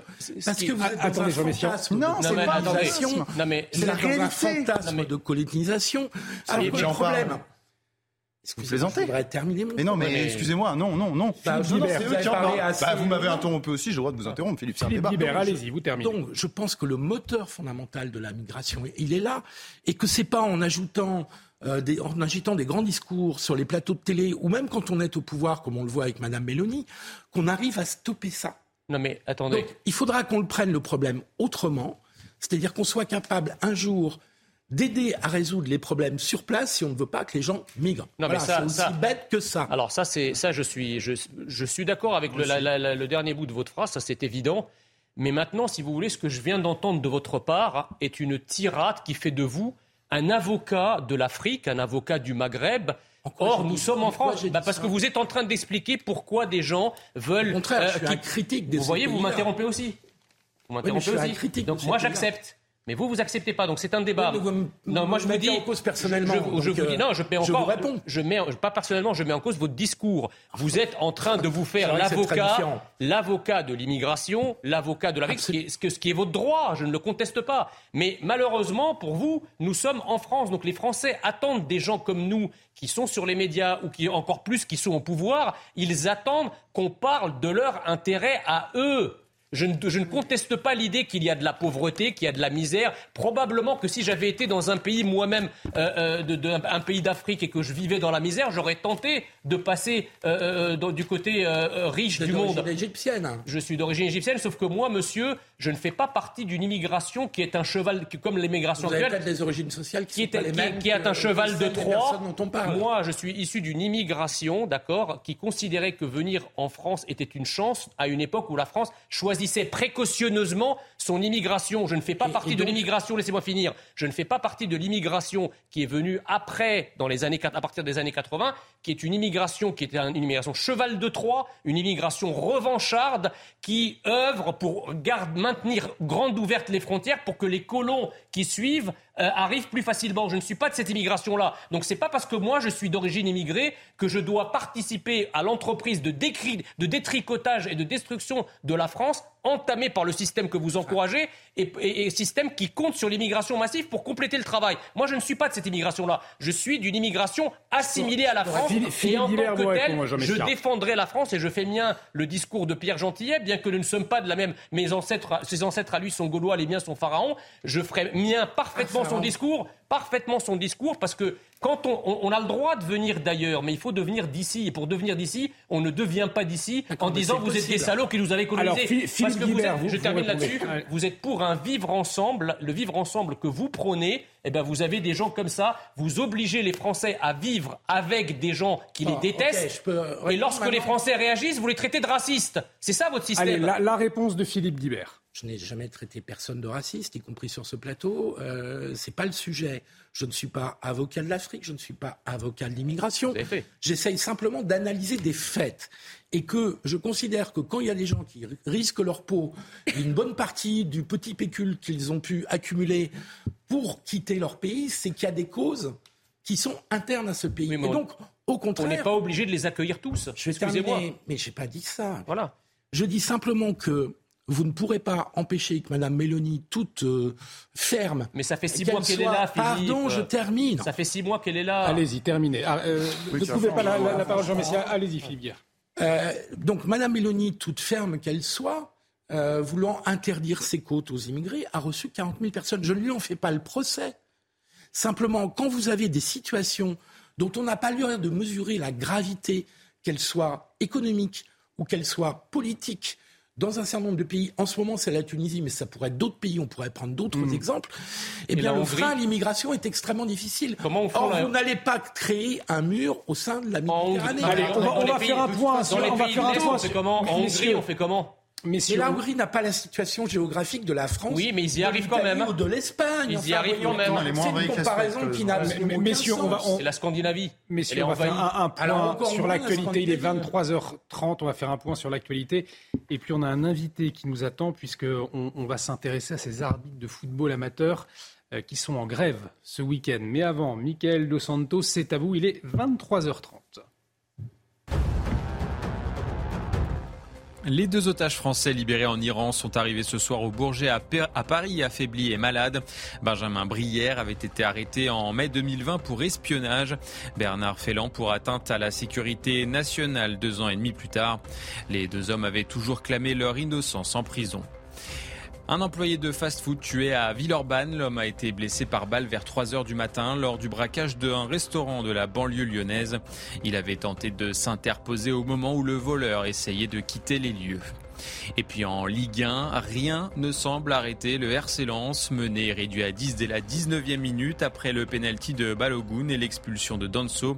Les nordistes l'ont emporté 2 buts 1 face à Reims. Frankowski puis le capitaine Seko Fofana ont permis au sang et or d'empocher la victoire.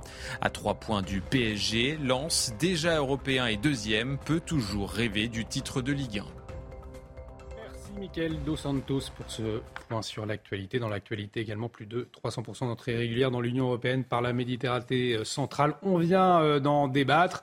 Un débat houleux, mais nécessaire, que vous pouvez revoir hein, sur euh, notre site internet www.cnews.fr en replay. On va s'intéresser maintenant à ces arbitres de football amateurs en grève ce week-end, puisqu'après une recrudescence des violences physiques et verbales envers ces arbitres, eh bien, la commission des arbitres du district de Paris de football a décidé eh d'exercer son droit de retrait. Les actes de violence, parfois filmés, semblent se multiplier. Vous voyez les explications de Solène Boulan. Et puis on retrouve euh, notre invité juste après, le président de la commission des arbitres 75, Abdel Boudjedir. Les terrains parisiens privés d'hommes au sifflet ce week-end. Depuis le mois de septembre, dix agressions physiques ont été recensées par la commission départementale de l'arbitrage. Des cas régulièrement dénoncés auprès du district parisien chargé d'organiser les compétitions, qui ne sont pas correctement traités selon la commission. J'alerte tous les lundis quand je reçois les rapports, les messages des arbitres inquiétants. Je vais le voir, il me dit c'est pas la même version exacte. Il me dit c'est pas la même version que j'ai eu par les clubs. Voilà. Donc on écoute plus les clubs que les arbitres qui sont sur le terrain. Une décision partagée par certains arbitres qui dénoncent des violences trop présentes dans le monde amateur. Certains arbitres euh, euh, ont, eu des violences physiques, donc par des crachats, euh, des, coups de, poing, des coups de pied dans le dos, sont revenus avec des jours aussi d'ITT, donc 8, 10, 20 jours d'ITT. Le manque de visibilité fait que je pense que les protagonistes se, permettent de manquer de respect. Et ça, cela touche toutes les catégories. De son côté, le district parisien estime que le manque d'arbitres pourrait venir perturber des matchs déjà sous haute tension, compte tenu des enjeux de fin de saison. L'instance a fait appel au district du Val d'Oise pour venir prêter main forte sur les terrains. Et pour en parler, on l'entendait justement dans, ce sujet, Abdel Boudjedir, président de la commission des arbitres 75. Bonsoir. Un grand merci euh, d'être avec nous ce soir en direct sur euh, CNews. On le disait donc ce week-end, grève des arbitres du district de Paris. Euh, pour commencer, c'est une première, en tout cas c'est très rare. Ben, pour nous, c'est vraiment une première, parce qu'on n'a que 18 mois d'existence. Euh, mais devant, euh, je veux dire, l'hécatombe, on ne peut pas rester les bras croisés, c'est impossible. Une hécatombe, vous nous dites. Aujourd'hui, un arbitre amateur sur certaines rencontres. Euh, c'est quoi la réalité? C'est qu'il arrive le samedi, le dimanche, la boule au ventre sur le terrain? Ben, Tout à fait. Ben, j'ai deux cas concrets. J'ai un gamin, pour moi j'ai plus des gamins, de 30 ans, il s'est fait agresser il y a trois mois et il est en dépression depuis. Donc, euh, aucun appel de nos dirigeants. C'est moi qui prends des nouvelles régulièrement pour essayer de motiver. Mais tout à l'heure encore, il y avait vos confrères de France 5, je crois, qui sont passés au district. Euh, ben, encore une fois, le président, il parle que des clubs. C'est-à-dire que, c'est-à-dire que vous, les arbitres, euh, votre parole après une agression, par exemple, subie, n'est pas entendue. on entend davantage ah. les clubs, en tout cas l'autorité qui vous, qui vous régule tout à fait, ça devient courant quand il y a une agression. j'ai un jeune qui fait foot euh, en sport études arbitrage, je m'en occupe trois fois la semaine. Il fait des rapports, il me dit il n'aurait pas dû, euh, il n'aurait pas dû des rouges. Ça veut dire régulièrement les cartons, les, rapports des arbitres ne sont pas pris en compte. C'est-à-dire qu'aujourd'hui, un, carton jaune, un carton rouge sur le terrain, sur un terrain de foot amateur, euh, ce n'est plus accepté. Euh, il n'y a plus le, respect de cette autorité, de votre corps d'arbitre? Si vous voulez, comme toute autorité, euh, que ce soit les, nos collègues, parce qu'on est quand même considéré comme service public avec la loi d'amour, que ce soit les, la police, toutes les forces de l'ordre, tout ce qui est tenu, ça dérange. C'est-à-dire que là. Oui. Là, c'est intéressant. On, le rappelle, ce n'est qu'un jeu, le football. cette montée de la violence sur les terrains, euh, finalement, pour vous, c'est un peu le, reflet euh, de notre société? Tout à, tout à, fait. Tout à fait. Je suis désolé. Quand je joue au foot, je me rappelle, euh, j'ai grandi à Alfortville, on chipotait après les matchs. C'est des copains de maison le phare d'en face, mais ça s'arrêtait là. quoi. C'était vraiment que des mots. Maintenant, c'est les agressions sont courantes et des menaces. On appelle même les arbitres chez eux. Et pour leur dire quoi? C'est toujours lié au, à la partie, ben, euh, il y a un carton, il y a une, euh, un coup de sifflet euh, qui a été mal pris Oui, ben, ils n'apprécient pas, il a arrêté le match, il insulte. Moi, depuis deux jours, j'ai des, des, menaces jusqu'à 3 heures du matin. Philippe Guibert, qui est à mes côtés, vous écoute avec intérêt et souhaite vous poser une question. Oui, bonjour monsieur. bonjour. Comment vous expliquez cette montée de la violence dans le foot? Enfin, Moi, j'ai été, j'ai pratiqué le foot quand j'avais 10-15 ans. Et j'ai pas souvenir de choses comme ça, enfin, quand on jouait des matchs. Euh. Oui, mais ce que je disais avant, euh, moi j'ai 67 ans, euh, j'ai joué au foot toute ma vie, je suis arbitre depuis 40 ans, je touche plus bas, j'ai jamais été agressé parce que ils me connaissent et bon, ils savent, je dirais, ils, si vous voulez, ils choisissent leur cible. Et pourquoi? Dès qu'ils perdent, c'est la faute à l'arbitre. Et comment vous expliquez ce, cette perte de sens du respect du jeu? Parce que de accepter la défaite, ça fait partie du jeu. Ça commence je dirais, ça commence déjà aux dirigeants, aux éducateurs, qui soi-disant éducateurs, alors que pour moi c'est, je dirais, de la racaille. Et je pèse mes mots. Je ne sais pas qui leur a donné leur diplôme. Quand vous voyez un éducateur, les parents aussi chez les jeunes, ça arrive très souvent. Les parents. Un gamin dernièrement ils, ont insulté un, arbitre qui a qui a l'âge de leurs enfants. Je, trouve ça inadmissible. C'est-à-dire que le respect, la question du respect de l'arbitre, vous, vous, ah, mettez en cause les, éducateurs qui, finalement ne, font pas un, travail de pédagogie, d'éducation suffisant selon vous? Bah, Tout à fait, parce que les diplômes maintenant, avant, euh, bah, quand j'ai fait mon brevet d'État, parce que j'étais prof de karaté, il fallait passer par plusieurs étapes. Maintenant, leurs diplômes, on leur donne comme ça, c'est du petit pain. Hein cadeau, prenez. Mais c'est pas possible. Et est-ce qu'il y a des, équipes, est-ce qu'il y a des équipes identifiées où, euh, où les agressions eh bien, sont, fréquentes, ou alors c'est vraiment euh, partout la même chose? Ça peut dégénérer à tout moment. Donc, euh, pour, surtout là, c'est, je veux dire, franchement, on a ciblé cette journée-là parce qu'il y a beaucoup d'enjeux. que ça marque. On me reproche d'avoir choisi justement celle-là, c'est ce que j'avais dit tout à l'heure. Si vous prenez les trains pendant vos vacances et puis ils sont en grève, euh, qu'est-ce qu'on fait? On subit? Qu'est-ce que... c'est pareil.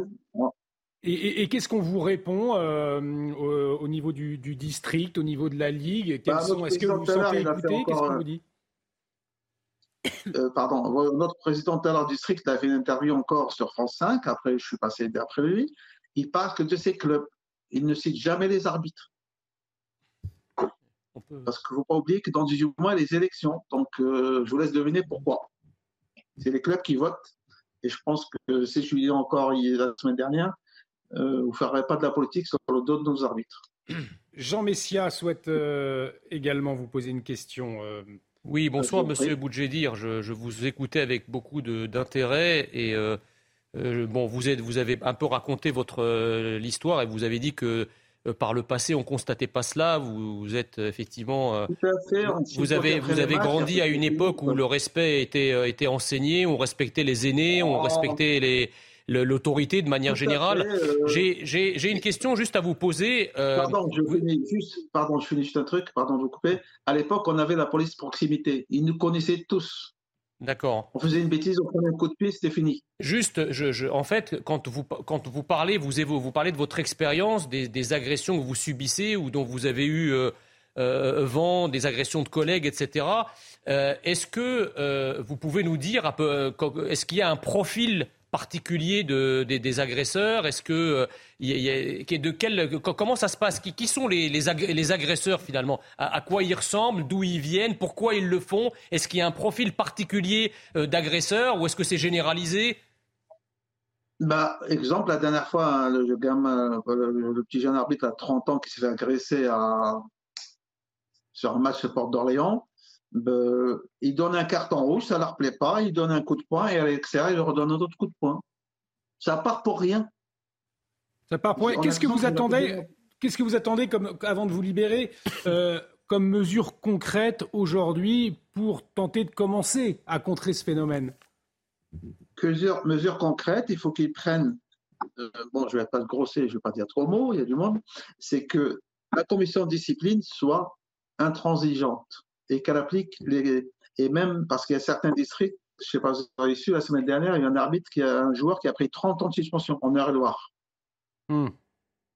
Et donc, c'est ben, ça que. Euh, nous, c'est un monde de bisounours. Euh, dernièrement, deux collègues futsal euh, étaient agressés par un joueur en civil qu'on a reconnu parce qu'on a toutes les licences.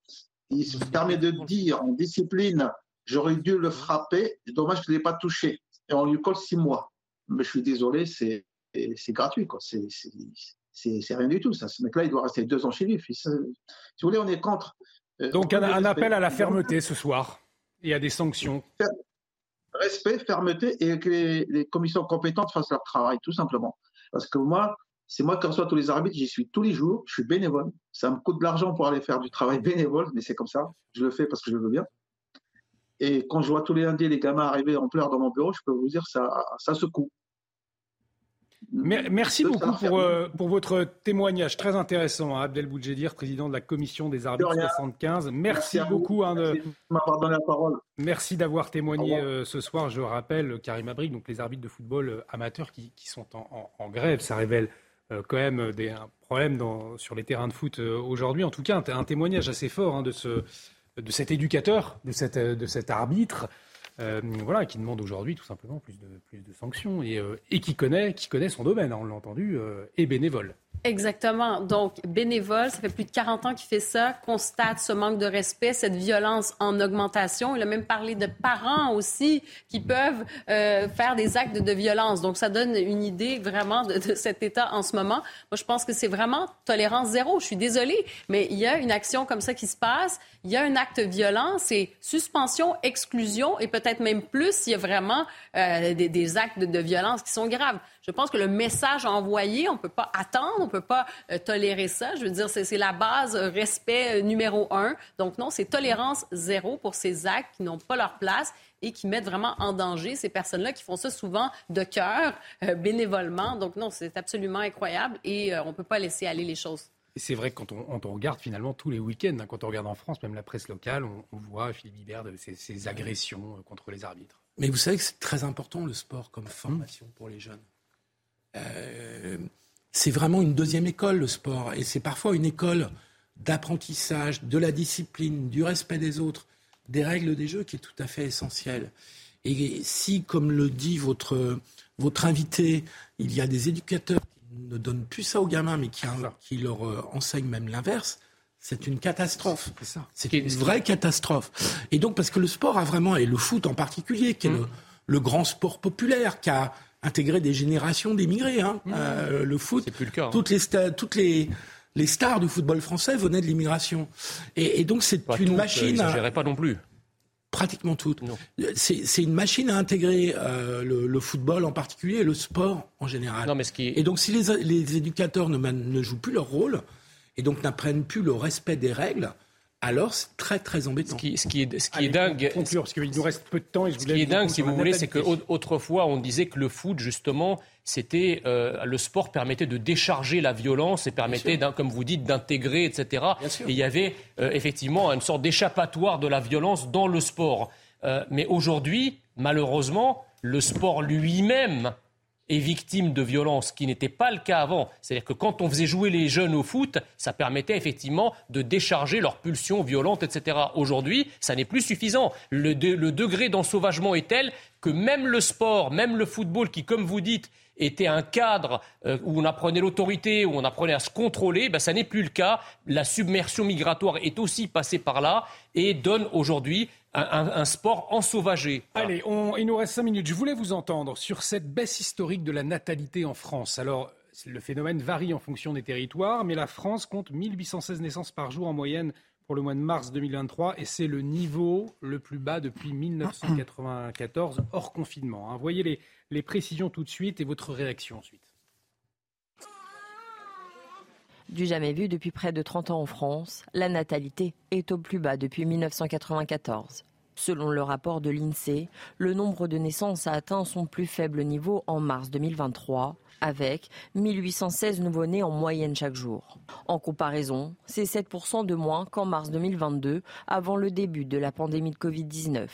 Une situation historique. En mars 2015, 2073 enfants avaient vu le jour. Des naissances en moins qui s'expliquent par la diminution du nombre de femmes de 20 à 40 ans en âge de procréer. Une baisse surtout due au taux de fécondité qui a diminué pour s'établir à 1,8 enfants par femme l'an dernier contre 1,84 en 2021. Une natalité très faible qui est encore plus marquée en fonction de la région. L'Occitanie enregistre la baisse la plus importante, avec 10,6% de naissances en moins entre mars 2020 et mars 2023. L'île de France arrive, elle, à la deuxième position avec une baisse de 10,2%. À La Réunion, uniquement, le taux de naissance a augmenté de 4,8% cette année par rapport à 2020. La France restait toutefois le pays le plus fécond de l'Union européenne devant la Roumanie en 2020. Karim Abrik, est-ce que vous y voyez un phénomène particulièrement euh, inquiétant quand euh, vous voyez ces chiffres? Est-ce que vous voyez une politique de la natalité grande oubliée au fond de ces dernières années? C'est vrai qu'on en parle de moins en moins. Hein.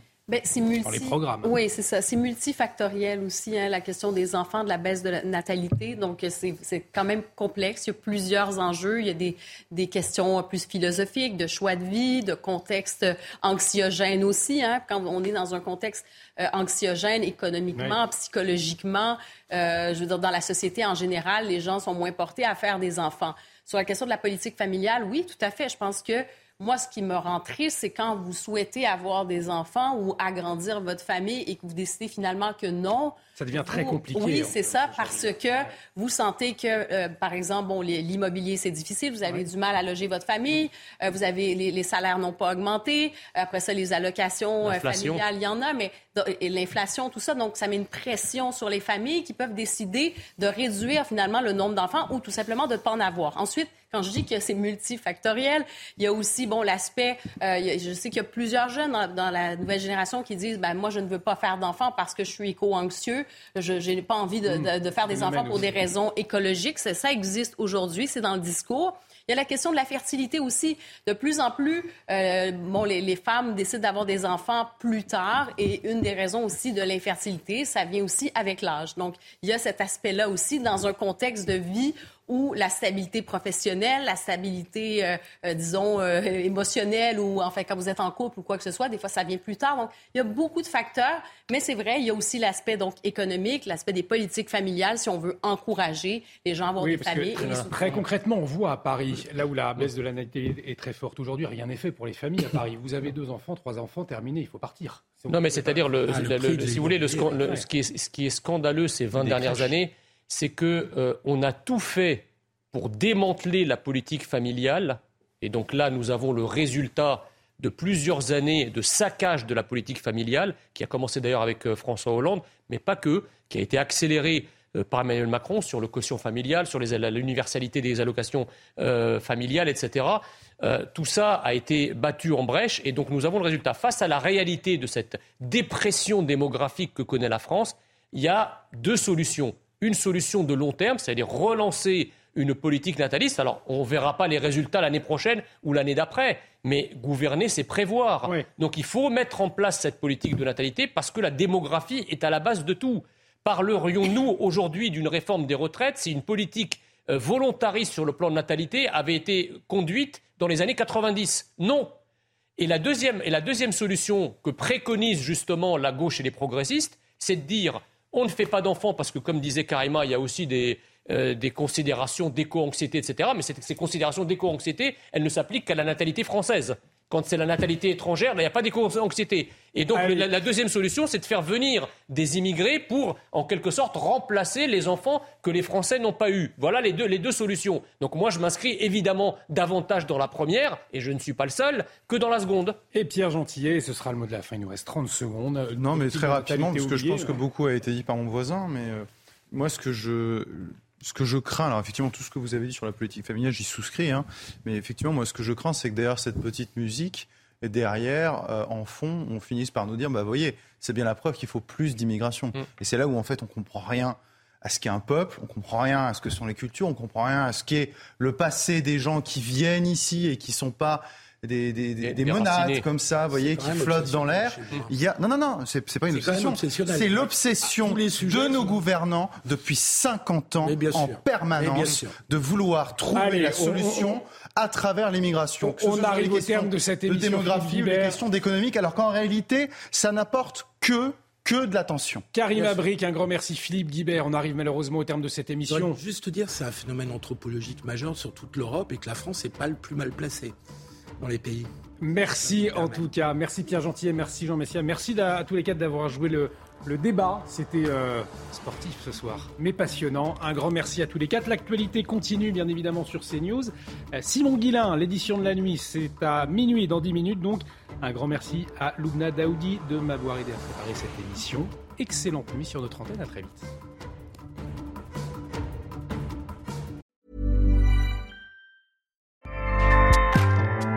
ACAST powers the world's best podcasts. Here's a show that we recommend. This is Roundabout Season 2, and we're back to share more stories from the road and the memories made along the way. We're talking rest stops, if we're stopping to get gas. You will be timed. you will be for sure. Misguided plans. I grew up in the city, so I have like you know, a healthy fear of real extreme darkness. this was like wilderness. A lot of laughs. Y'all weird, but you, yeah, you, you were different. Like you were real different, bro. I can't really put my finger on it. And so much more. Just goes to show that unexpected yeah. things sometimes are the best when it comes to a road trip. Roundabout Season 2, presented by Nissan, is live now with new episodes rolling out every Thursday. Listen and subscribe wherever you get your podcasts.